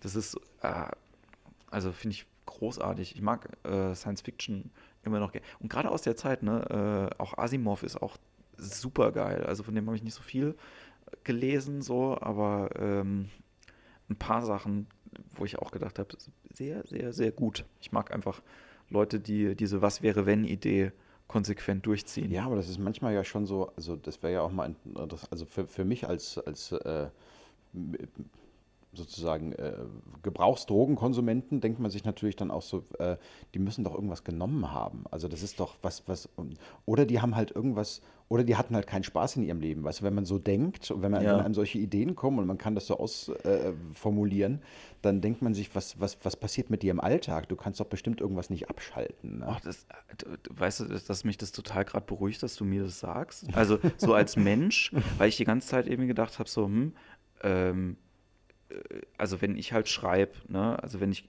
sei es über Comedy, sei es ein Poetry Slam Text, sei es irgendwie, oder ich denke mir solche Sachen aus, ne, weil ich halt eben nicht konsumiere. Ich überhaupt, ich habe ja keine, äh, ich bin jetzt auch nicht äh, exzessiv äh, am, am, am, Vögeln oder, oder trink oder mach Sport oder sonst irgendwas. Aber bei mir ist halt wirklich das so der einzige Kanal, wo Sachen durchdrehen können irgendwie. Und ich glaube, das ist halt irgendwie ganz gut, äh, dass, äh, dass das eine, also du hast ja gerade gesagt, dass das eine Option quasi dafür ist. Ähm, oder habe ich das jetzt falsch verstanden? Was meinst du, wie eine Nein, also äh, das, äh, ich entweder haben die sehr, sehr viele Drogen genommen, ja. um auf diese Ideen zu kommen, ja. oder du hast gesagt, die hatten wenig Spaß im Leben so und waren sehr kontrolliert? Was?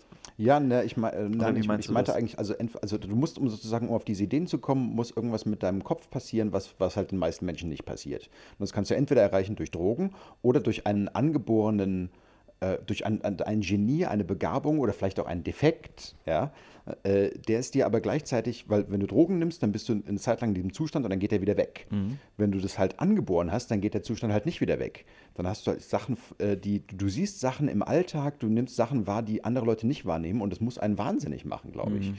Also ich denke zum Beispiel bei äh, ähm, äh, David Foster Wallace. Ja. Ähm, wenn man, wenn man so einen messerscharfen Verstand hat, kein Wunder, dass man sich irgendwann erhängt. Ja. ja. Und vielleicht ist das, ich weiß nicht, über das Leben von Stanislav Lem weiß ich überhaupt nichts. Ich weiß nicht, wie es denen so ging.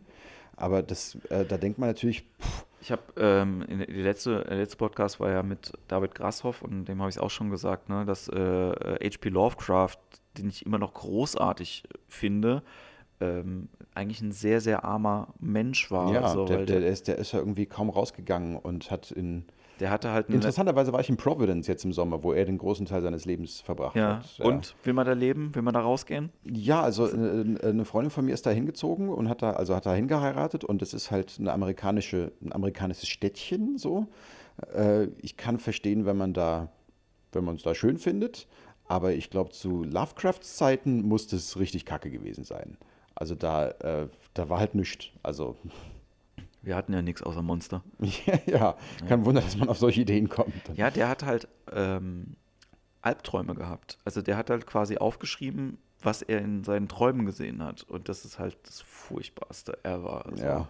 Aber mir ist das auch neulich ähm, passiert. Also ich habe wieder, ich habe nicht angefangen, Traumtagebuch zu schreiben, aber ähm, habe zumindest mal angefangen, versucht zu merken, was ich halt irgendwie träume. Ich glaube, den schlimmsten Traum, den ich jetzt in letzter Zeit gehabt habe, das ist wirklich ganz, ganz furchtbar. Ich habe nur bis jetzt Lena Liebkind irgendwie kurz auf, äh, per WhatsApp geschrieben.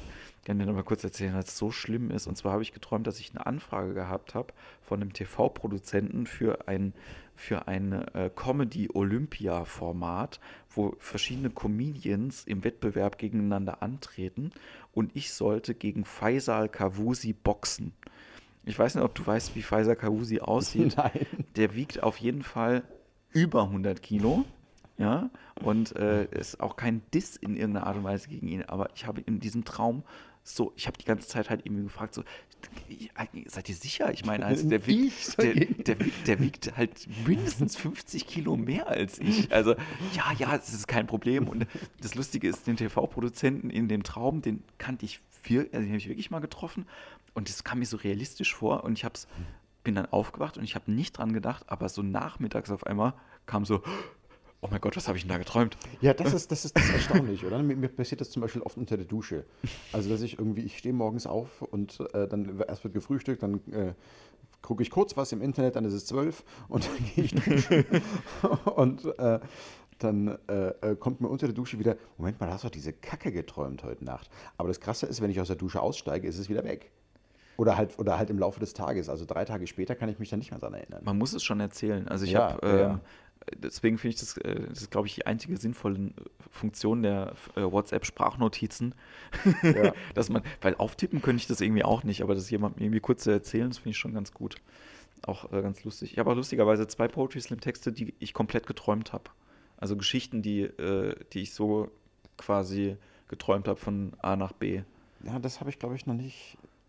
Nee, das aber das war alles so eher so Fantasy-Sachen äh, gewesen. Neulich, neulich habe ich geträumt, dass zweimal sogar, das hat mich etwas beunruhigt. Ich, ich mache ja diesen Songslam in Berlin im Heimathafen. Ja. Und äh, da will man, weil so großer Laden irgendwie, da passen irgendwie 300, 400 Leute rein, da will man natürlich, dass es voll wird und dann hat man irgendwie so, macht man so ein bisschen Trara, dann kommt dann irgendwie Bodo Wartke als Feature und dann äh, wird der Flügel auf die Bühne gekarrt und dann vielleicht noch irgendwie so ein Trio mit einem Schlagzeug noch dabei, also irgendwie äh, äh, äh ja. viel Zeug. Und äh, ich habe geträumt, dass ich, also am, am Tag selbst, ich habe mich mittags nochmal pennen gelegt und habe dann beim, beim Mittagsschlaf geträumt, dass ich diese Veranstaltung verkackt hätte, indem ich zu früh angefangen hätte.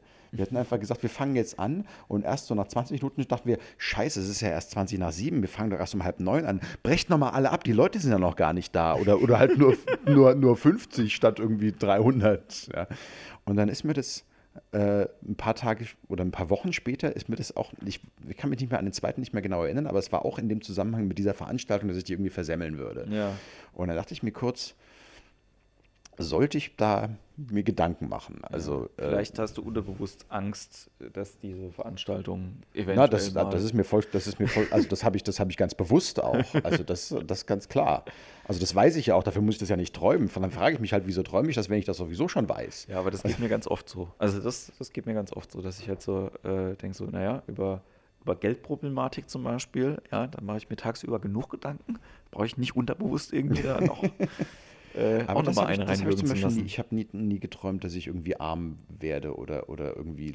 Nee, bei mir ist das auch immer so perfide. Also ähm, das ist dann, ähm, dass so äh, Briefe äh, irgendwie äh, persönlich zugestellt werden oder äh, dass ich halt irgendwie auf dem Konto aus äh, online gucke und dann ähm, und dann kann ich mich erst nicht einloggen und dann rufe ich an und dann sagen sie, ja, wir haben alles gesperrt und ähm, wir müssen auch ihnen jetzt alles wegnehmen und so. Ich glaube, das ist ganz, ganz Kommt furchtbar. gleich einer vorbei, der holt ja. alles ab.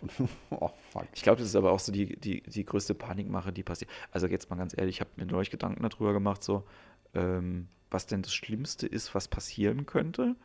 Und das Schlimmste, was in Deutschland passieren kann, erstmal für eine lange Zeit, ist, dass du einen Brief kriegst. Nein, also, weißt du, was ich meine? So, also die richtig kann, krasse Kacke, die kommt mit der Post. Ja, ja. Aber selbst, selbst dann, also kommt halt erstmal ein Brief. Also ich meine, da müsst ihr wirklich richtig viel Scheiße bauen, bis du mal irgendwann wegen äh, Rechnung nicht bezahlt oder Quatsch gemacht halt irgendwie Kontakt zu Menschen aufnehmen würdest. Weißt du, bis du eine Vorladung kriegst oder bist ja. wirklich irgendwann mal der Kuh. Da müsste halt wirklich, also dich absichtlich dumm stellen. So. Das ist halt wirklich nur so. Hm. Andererseits in äh, Deutschland kriegst du halt einfach Post. Ja, aber du wirst, also zum Beispiel, ich, äh, äh, es gibt äh, einen, einen Fall, ich glaube, das war irgendwo in, ich weiß nicht genau, wo es war. Äh, ein Polizist wurde, wurde beschuldigt, einen Raubüberfall begangen zu haben, mhm. weil ein Zeuge gesagt hat, er hat ein Auto wegfahren sehen, das hatte diese Farbe und das hatte dieses Kennzeichen. Und das, hat, das Kennzeichen hat halt auf den äh, Polizisten, auf das Auto von dem Polizisten gepasst und die Farbe auch. Aber es, äh, es war eigentlich sozusagen aus den Lebensumständen und er hatte kein Alibi, aber es war sozusagen klar, dass er, er ist Polizist, er weiß, wie man Raubüberfall machen würde. Und ja. dieser tatsächliche Raubüberfall war sehr stümperhaft und sehr nur mit 50 Euro rausgegangen und sowas. Also wo man sagt, ach, geh, und er würde das nicht aufs Spiel setzen, wenn er für einen Raubüberfall, ja, es war relativ klar, dass es nicht passiert ist. Äh, wie bin ich jetzt drauf gekommen? Wo, wo, wovon haben wir gerade gesprochen? Wegen Briefen oder. Äh, ach so, äh, und wenn dir sowas passiert, dann hast du sozusagen keine Scheiße gebaut, aber dann kriegst du nicht erst einen Brief, sondern dann kommen die Bullen und holen dich ab. Ja. Also da ist, da passiert dann Kacke, die. Was richtig krass war, äh, Caro hatte mal irgendwann einen Brief von der Polizei äh, im Briefkasten in der alten Wohnung, weil sie als Zeuge vorgeladen worden ist im Falle äh, von Körperverletzung, wo sie aber selbst auch der Täter äh, war. Also quasi das äh, ist ganz komisch gewesen. Die Nachbarn oben drüber, die haben nicht alle Latten am Zaun gehabt und die haben dann halt irgendwie so äh, gesagt, irgendwie sie, sie, sie läuft zu laut durch die Wohnung und wie auch immer. Und es ging halt so weit, dass die, ähm, dass die Frau halt psychisch am Ende war. Es kann auch sein, dass die Geräusche gehört hat, aber Caro hat die nicht gemacht. Ist auch wurscht. Und auf jeden Fall ähm, war die dann beim Psychiater und der Psychiater hat ja dann assistiert, dass sie halt wirklich nah am Nervenzusammenbruch ist, was halt quasi in der Körperverletzung gleichkommt und dann ist die halt irgendwie mit einem, sind die mit einem Protokoll, wann mit einem Hammer gegen die Heizungsrohre gehauen wird, zur Polizei gegangen und haben die halt wegen Körperverletzung oh, angezeigt. Scheiße. Und dann habe ich gedacht, so, Alter, kommst du nicht raus aus der Nummer? Und ja. dann habe ich gesagt, so, ja. weißt du, was du jetzt machst? Du gibst jetzt wiederum eine Anzeige. Das ist die einzige Möglichkeit. Es ist nämlich in Deutschland strafbar, jemanden wegen einer Sache anzuzeigen, von dem du weißt, dass es keine Straftat ist. Ja, klar. Ja. Also das ist das Einzige, wo du rauskommst aus der Nummer. Ja. So. Und ähm, das hat sich dann eigentlich auch äh, erledigt, so weil nachweisbar war, irgendwie aufgrund vom Kalender. Die haben halt irgendwie bei dem Protokoll auch Tage angegeben, wo wir in Urlaub waren. So. Also ja, aber jetzt stell dir vor, das würde einem Menschen passieren, der, ich sag mal, 120 Kilo wiegt, äh, eine Glatze rasiert hat und tätowiert ist und der aber ein friedlicher Mensch ist. Ja. ja. Und dem wird vorgeworfen, er hat wegen Körperverletzung in, bei, bei sich im Haus und vielleicht ist er vorher, da hat er vielleicht irgendwie ein Drogendelikt noch in seinem Straf, in seinem ja. Führungszeugnis oder sowas. Und dem passiert sowas dann kannst du auch schon, glaube ich, in Kacke Vor allen Dingen, ne, als Lehrer, verbeamtet und so, ne, das ist halt ja, schon scheiße. Ja, ja. Also das ist richtig scheiße. Musst du äh, aufpassen. Also ich habe ähm, ich habe Gott sei Dank noch nie was mit der Polizei zu tun gehabt. Hast du mal mit der Polizei zu tun nee, gehabt? Nee, ich glaube, äh, nee, also ist ich, also höchstens als Opfer. Also äh, es ist, glaube ich, in Frankfurt äh, ich weiß nicht, also ich glaube, die meisten Menschen, die in Frankfurt aufgewachsen sind, sind mindestens einmal überfallen worden. Also vielleicht auch nur meiner Generation, ja. vielleicht war das in den 90ern anders so. Ähm, und äh, sonst bin ich einmal nur noch, äh, da sind wir irrtümlich kontrolliert worden. Wir haben, wir, das war ganz lustig eigentlich. Wir waren bei, bei, mir zu Hause und hatten eine Tüte gedreht und ich sagte, ach, lass ein bisschen um die Ecken laufen, das ist noch so schön warm und so, lass mal ein bisschen rausgehen und so. Und gehen aus der Tür raus und machen die Tüte an und äh, dann kommt gegen die Einbahnstraße die Polizei gefahren. Der Kollege sagt noch, schmeiß das Ding weg. Ich, ich schmiss es weg und ich hatte aber noch Gras in der Tasche und mhm. habe dann so gedacht, scheiße, die Bullen kommen, hab das so in mein, wollte das so in, mein, in meinen Socken verstecken. Die haben es natürlich gesehen. ja. ja. Und ich habe das aber nicht auf die Reihe gekriegt und habe das wieder rausgenommen, habe das wieder in meine Tasche gesteckt. Und dann haben die uns irgendwie, äh, dann hieß es, ja, guten Abend, Polizei, mal hier Hände hin und haben uns abgetastet und gesagt, was, was hast du da weggeworfen? Ich sage, ich habe nichts weggeworfen. Und was hast du in deinem mhm. Schuh? Ich habe auch gar nichts in meinem Schuh. Jetzt zieh mal deinen Schuh aus und es war ja nicht drin. Ich habe es ja. dann wieder zurück in die Tasche gesteckt. Das haben die aber nicht gemerkt. So. Ja. Und die hatten uns irrtümlich halt für Leute gehalten, die, die, äh, die haben dann gefragt, ihr seid doch gerade da über die Straße gelaufen, seid, nee, wir kommen aus der anderen Richtung. Und dann war relativ schnell klar, dass wir nicht die waren, die die suchten. Ja.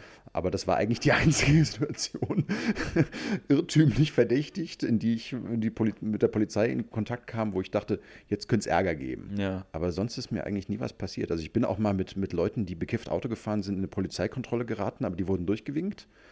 Haben wir Glück gehabt, aber sonst nichts weiter eigentlich. Nee, ich finde auch immer, also es ist komisch. Also selbst wenn man, ich habe wirklich keinen Dreck am Steck so null. Und trotzdem habe ich immer, wenn, die, wenn ich angehalten werde von der Polizei, denke ich immer, oh Gott, jetzt denken sie sich irgendwas aus und ich bin am Arsch. Weil es einmal passiert ist. Es ist mir einmal passiert. Ich wurde äh, wegen, äh, ich, die haben dann haben mich angehalten und gesagt, der Kollege hat gesagt, sie werden nicht angeschnallt. Und gemeint, ich bin aber angeschnallt. Er hat gemeint, ja, aber der Kollege hat es gesehen und der Kollege hat es auch gesehen, dass sie nicht angeschnallt sind. Und ich meinte so, bitte was? was?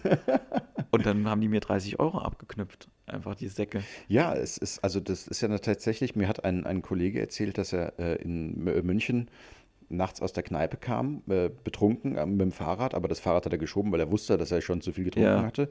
Und dann kam die Polizei vorgefahren und hat gesagt, schönen guten Abend, haben wir was getrunken? Und er sagte, ja, freilich habe ich was getrunken, ihr Arschlöcher, schaut mal auf die Uhr.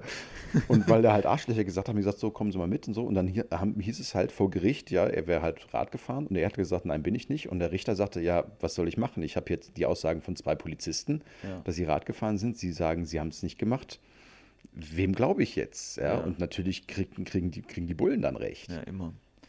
Aber ähm, umso schöner. Äh, hast, du, hast du den, äh, den äh, Polizisten-Rap von Böhmermann schon gesehen? Nee.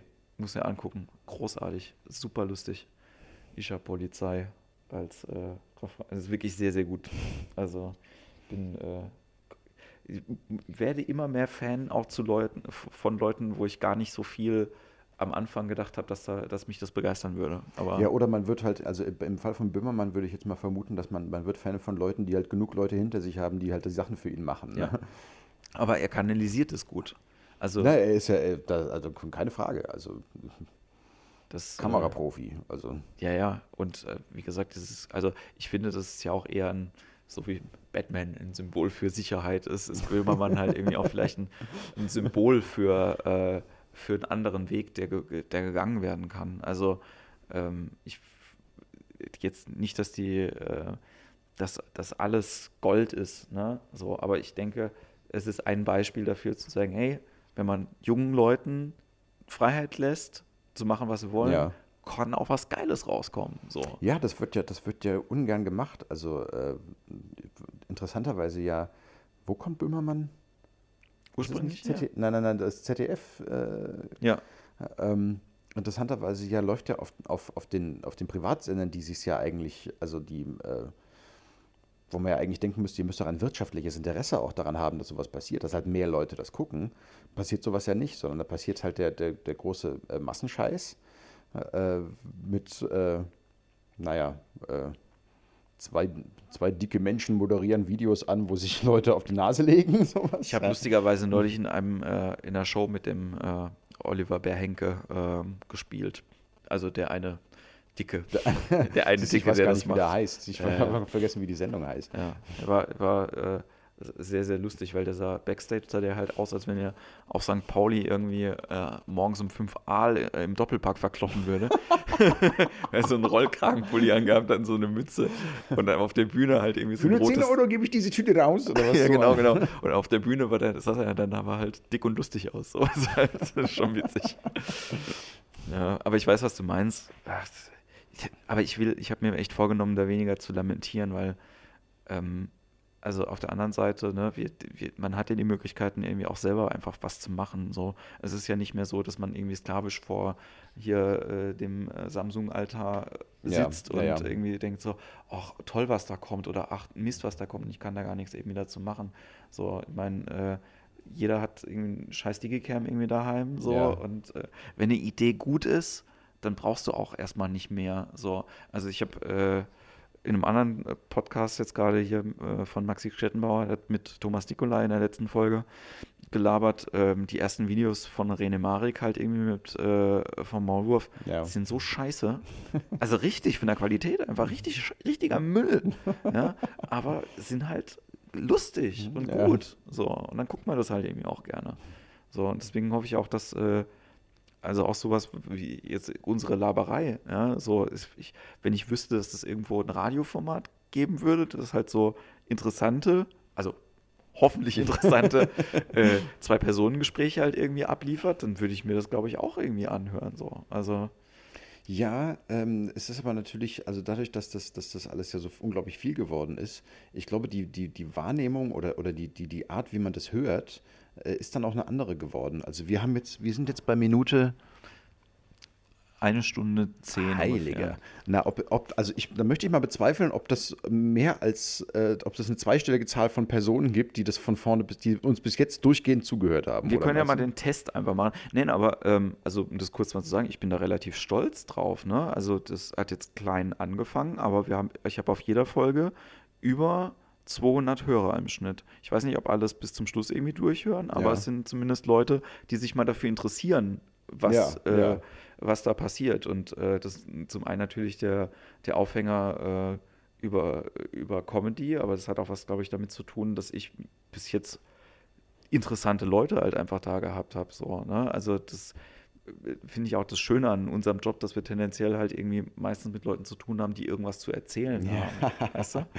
ja. So. Oh ja. Das ist ja Gott sei Dank nicht der äh, Hypovereinsbank-Podcast. so, hier, wir sind hier in der Zentrale. Neben mir ist ähm, der Filialleiter aus äh, Sigmaringen. Grüß Gott. Und ähm, wir ähm, wollten über die aktuellen Quartatszahlen reden. Also ich habe eine PowerPoint-Präsentation vorbereitet. Ich, äh, drücken Sie bitte mal. Ja, da sehen Sie schon. Ja, das, äh, das ist natürlich, also ich habe äh, eben gerade nach dem Songslam mit äh, dem äh, Joe Wilkinson, heißt ja. er, glaube ich, der hat gesagt, ja, er würde es auch erst seit kurzem hauptberuflich machen. Er hätte eigentlich äh, Jura studiert und hätte halt ein Angebot gehabt, Rechtsanwalt zu werden und hat dann aber dann gesagt, nee, das mache ich nicht. Und da hast du halt mit vielen Leuten, hätte er mit vielen Leuten zu tun, die halt nichts die halt nichts zu erzählen haben. Oder halt das, wofür man sie bezahlt hat ja. vorher. Ne? Das Krasse ist auch, der äh, Joe ist auch richtig verrückt, muss mal gucken, der hat über 20.000 Facebook-Freunde. Also was ja auch nichts heißt, aber der ist in England echt eine große Nummer. So. Ah, Tatsache. Ja. Und er zieht nach Berlin jetzt. Ja, also zumindest teilweise, ne? Ach, die Liebe. So schön. Aber ich freue mich ja, wenn er da ist. Also finde das ja auch cool. Leute darüber kennenzulernen. So. Ja, aber er, er, sagte, weil er, weil er auf der Bühne sagte er ja, das ist ja schon toll in Deutschland zu sein, weil die Leute hier halt äh, hingehen, um sich irgendwo Musik anzuhören und nicht halt um sich zu betrinken. Ja. Und ich habe ihn danach gefragt, ist es in England wirklich so?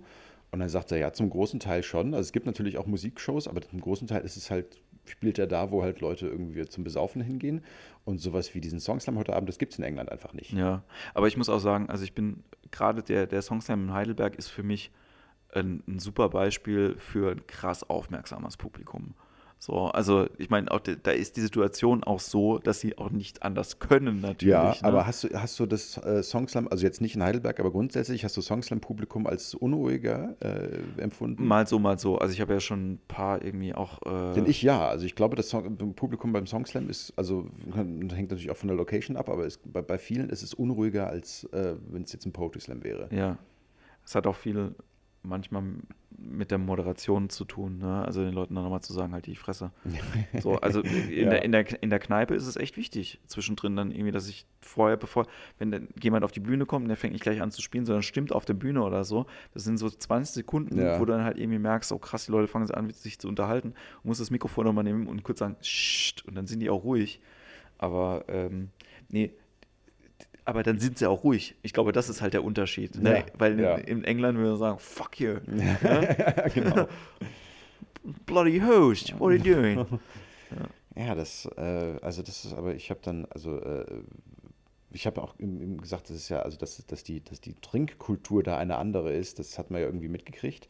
Aber es muss doch trotzdem irgendwie Veranstaltungen geben, wo Leute hingehen, um Musik zu hören. Und dann sagt er, ja, ja, hast aber nicht viel.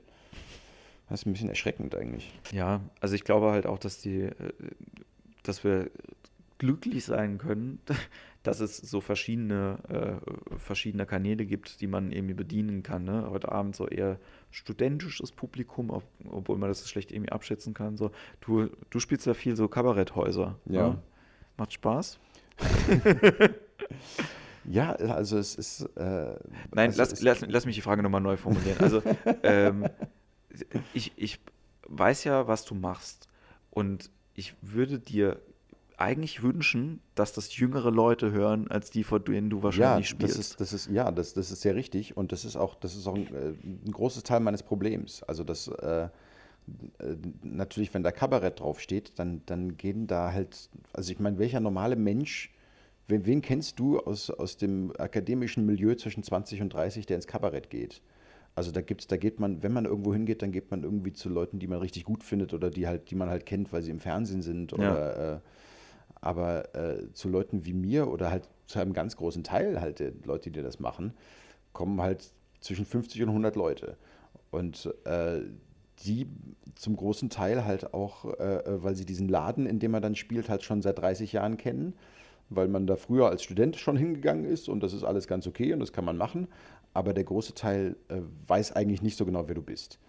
Und äh, denen erzählt man dann, also der Generation 50 plus, von Sachen, die, äh, dann sagt man dann Hipster oder Facebook oder, na, Facebook, das geht ja sogar noch. Aber Hipster ist tatsächlich, das stößt oft auf äh, Unverständnis. Ich frage dann auch immer noch, wer das weiß. Ja. ja.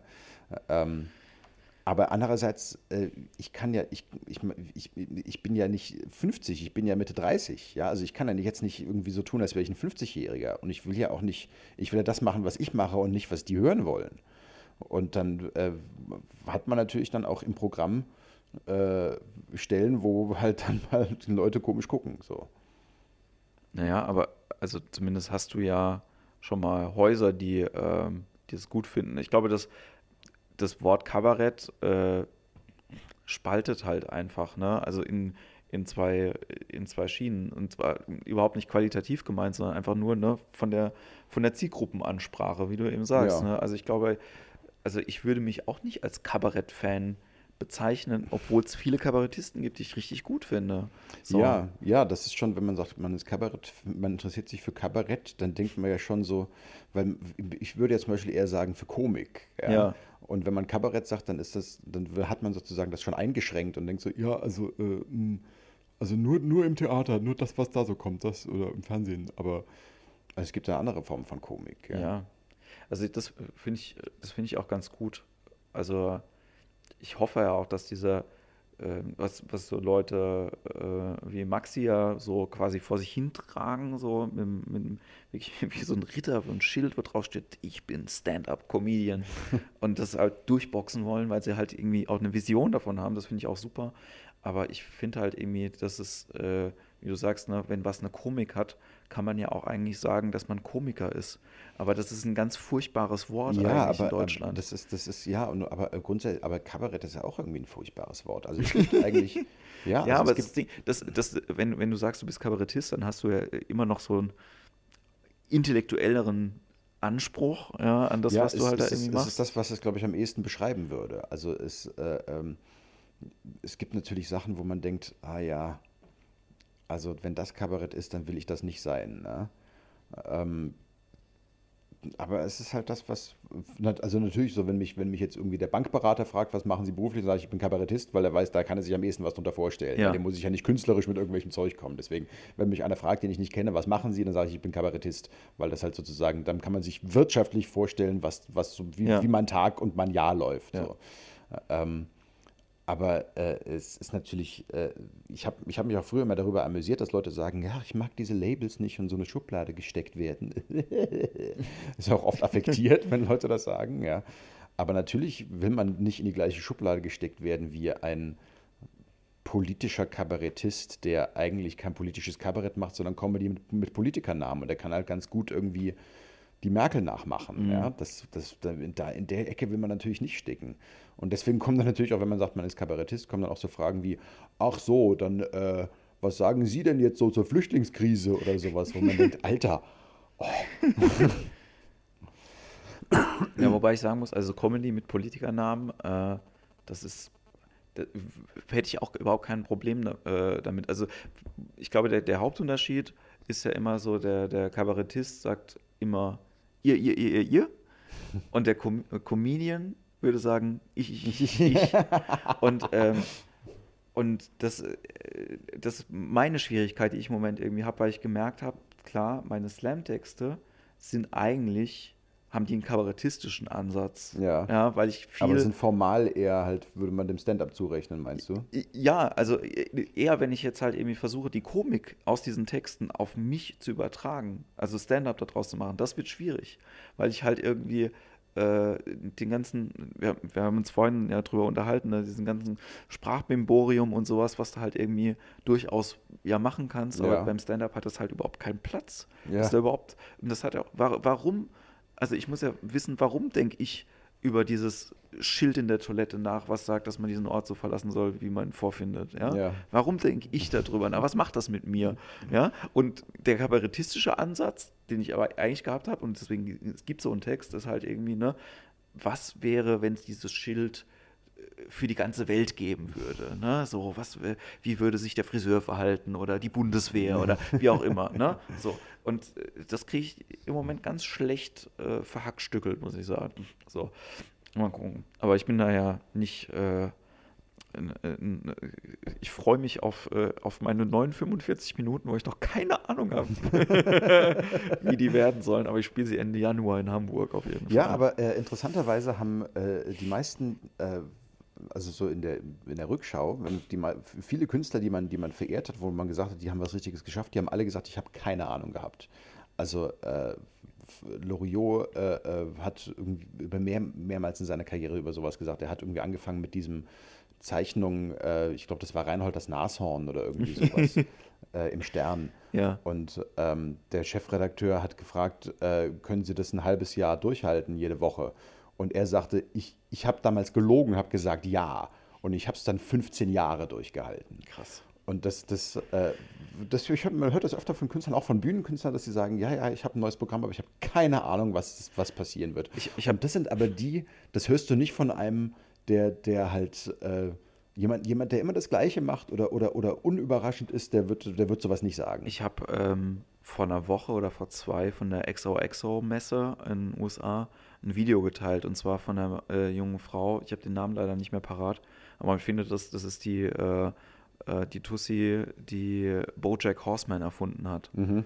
Ähm, hast du es mal gesehen? Ich habe das nicht gesehen. Nee, aber, aber also du weißt, worum es geht. Es ist quasi ein, ein, ein äh, Woody Allen, Großstadtneurotiker, ein depressives Pferd, quasi, das in der Großstadt lebt. Ja.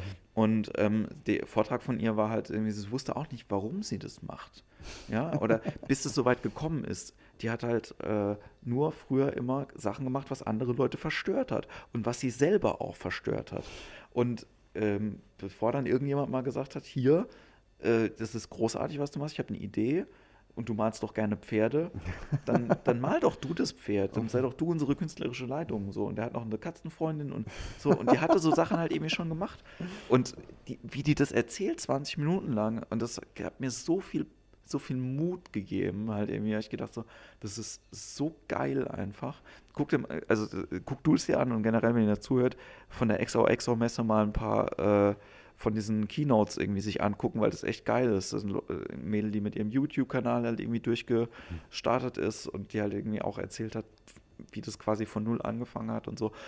Und ich glaube, also was ich ganz gut finde, ist, äh, äh dass man, äh, wie soll ich das sagen, das künstlerische Potenzial, was man selber irgendwie hat, äh, schon von dem weiß, aber irgendwie den Kanal irgendwie dazu äh, immer wieder neu graben sollte auf irgendeine Art und Weise. So. Ja, ja, das ist äh, ein, ein, ein, ein, gutes Bild, ja. Ähm, das ist aber, äh, also äh, hast du das in, in, in, deinem künstlerischen Schaffen gemerkt, dass dir das mal gelungen wäre, einen ganz anderen Kanal jetzt zu graben? Ähm, deswegen mache ich Impro-Theater.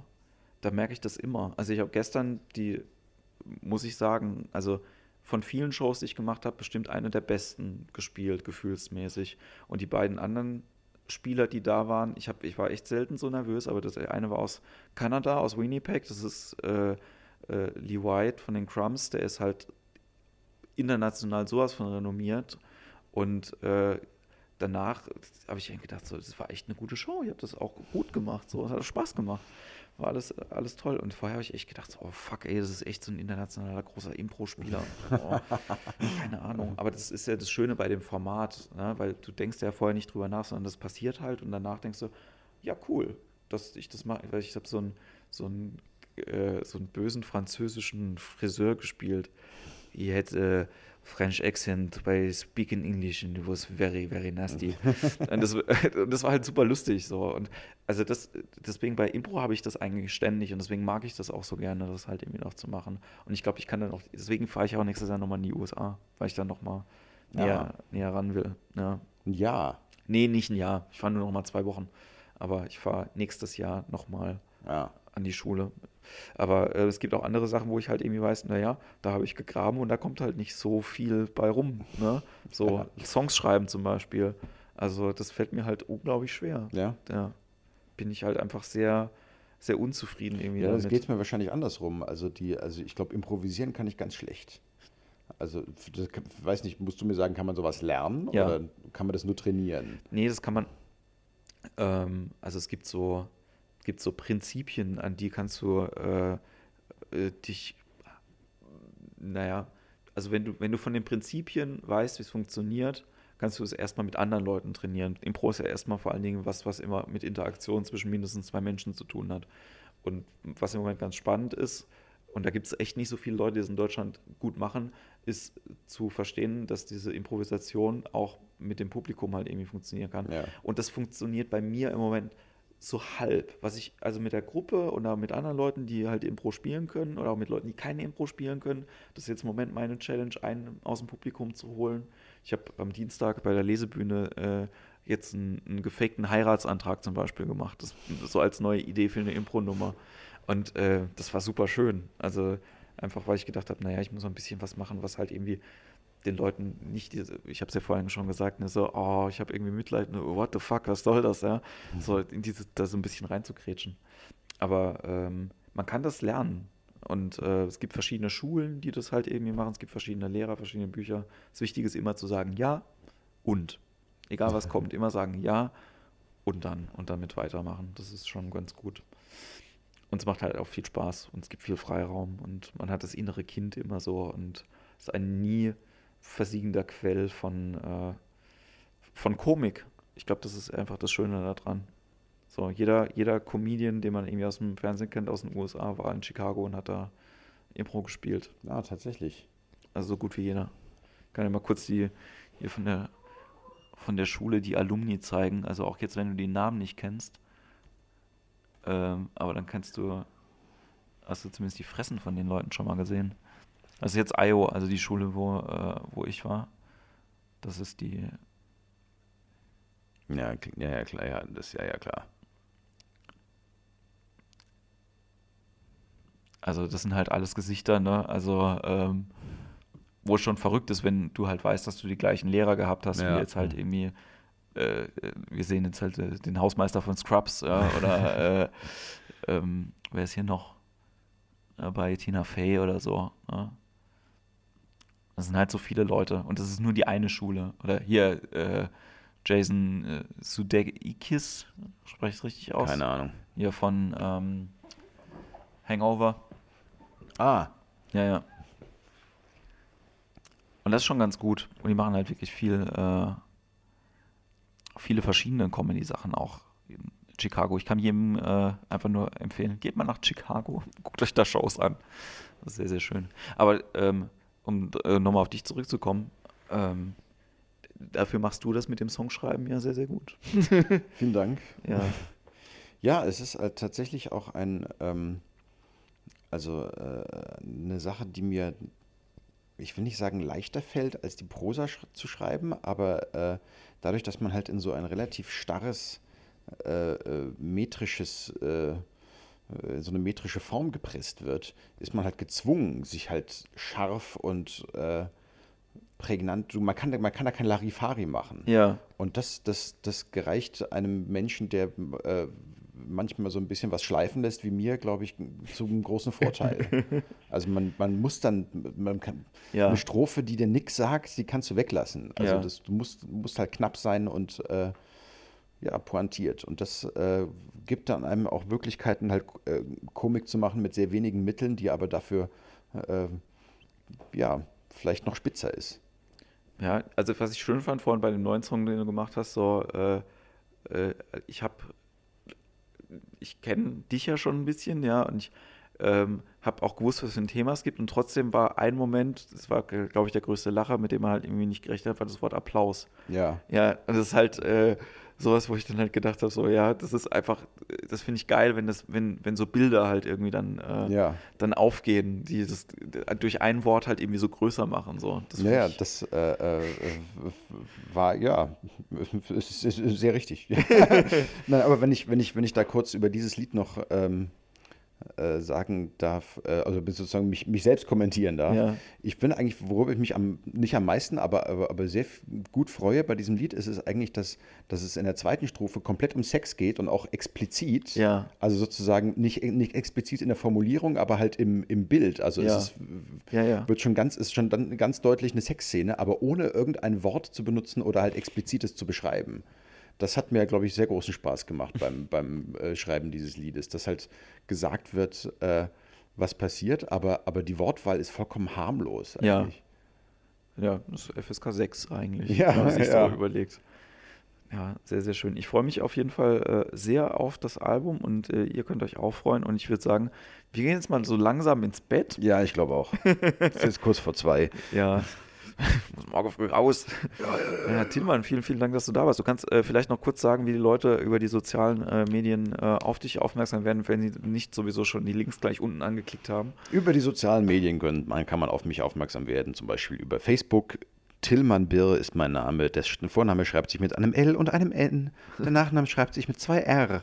Hätte ich mir doch nur einen Künstlernamen wie Matthias Meyer, ach nee, da wäre auch wieder die Frage A-I-E-I-A-R, A-I-R oder irgendwie oder? ja sowas gegeben, aber ähm, nein, ja, da genau Facebook oder meine Internetseite www.tillmannbier.de. Du hast auch äh, so einen äh, dein, dein YouTube-Kanal, da eine komische äh, einen komischen Namen. Ja, mein, ne? mein YouTube-Kanal mein YouTube heißt Der Kommentar. Das ist, äh, ich weiß auch, also ich hatte, das war halt so ein, Jetzt hänge ich da halt drin in der Nummer. Also ich habe das war halt das so der erste YouTube-Account, den ich halt hatte. Den ja. hatte ich aus irgendeinem Grund so genannt und dann habe ich halt alles Zeug hochgestellt und irgendwann war halt der Punkt überschritten, an dem man sagen konnte, ich mache jetzt noch einen neuen Kanal auf. Ja. ja.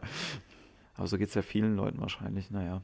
Ja, äh, schaut euch die Videos auf jeden Fall an. Vielen, vielen Dank, dass du, äh, dass du dir die Zeit genommen hast. ja, wie, gern. Wie im Flug äh, rum. Und ähm, ja, danke, dass ihr zugehört habt. Und dann äh, bis bald. Bis bald.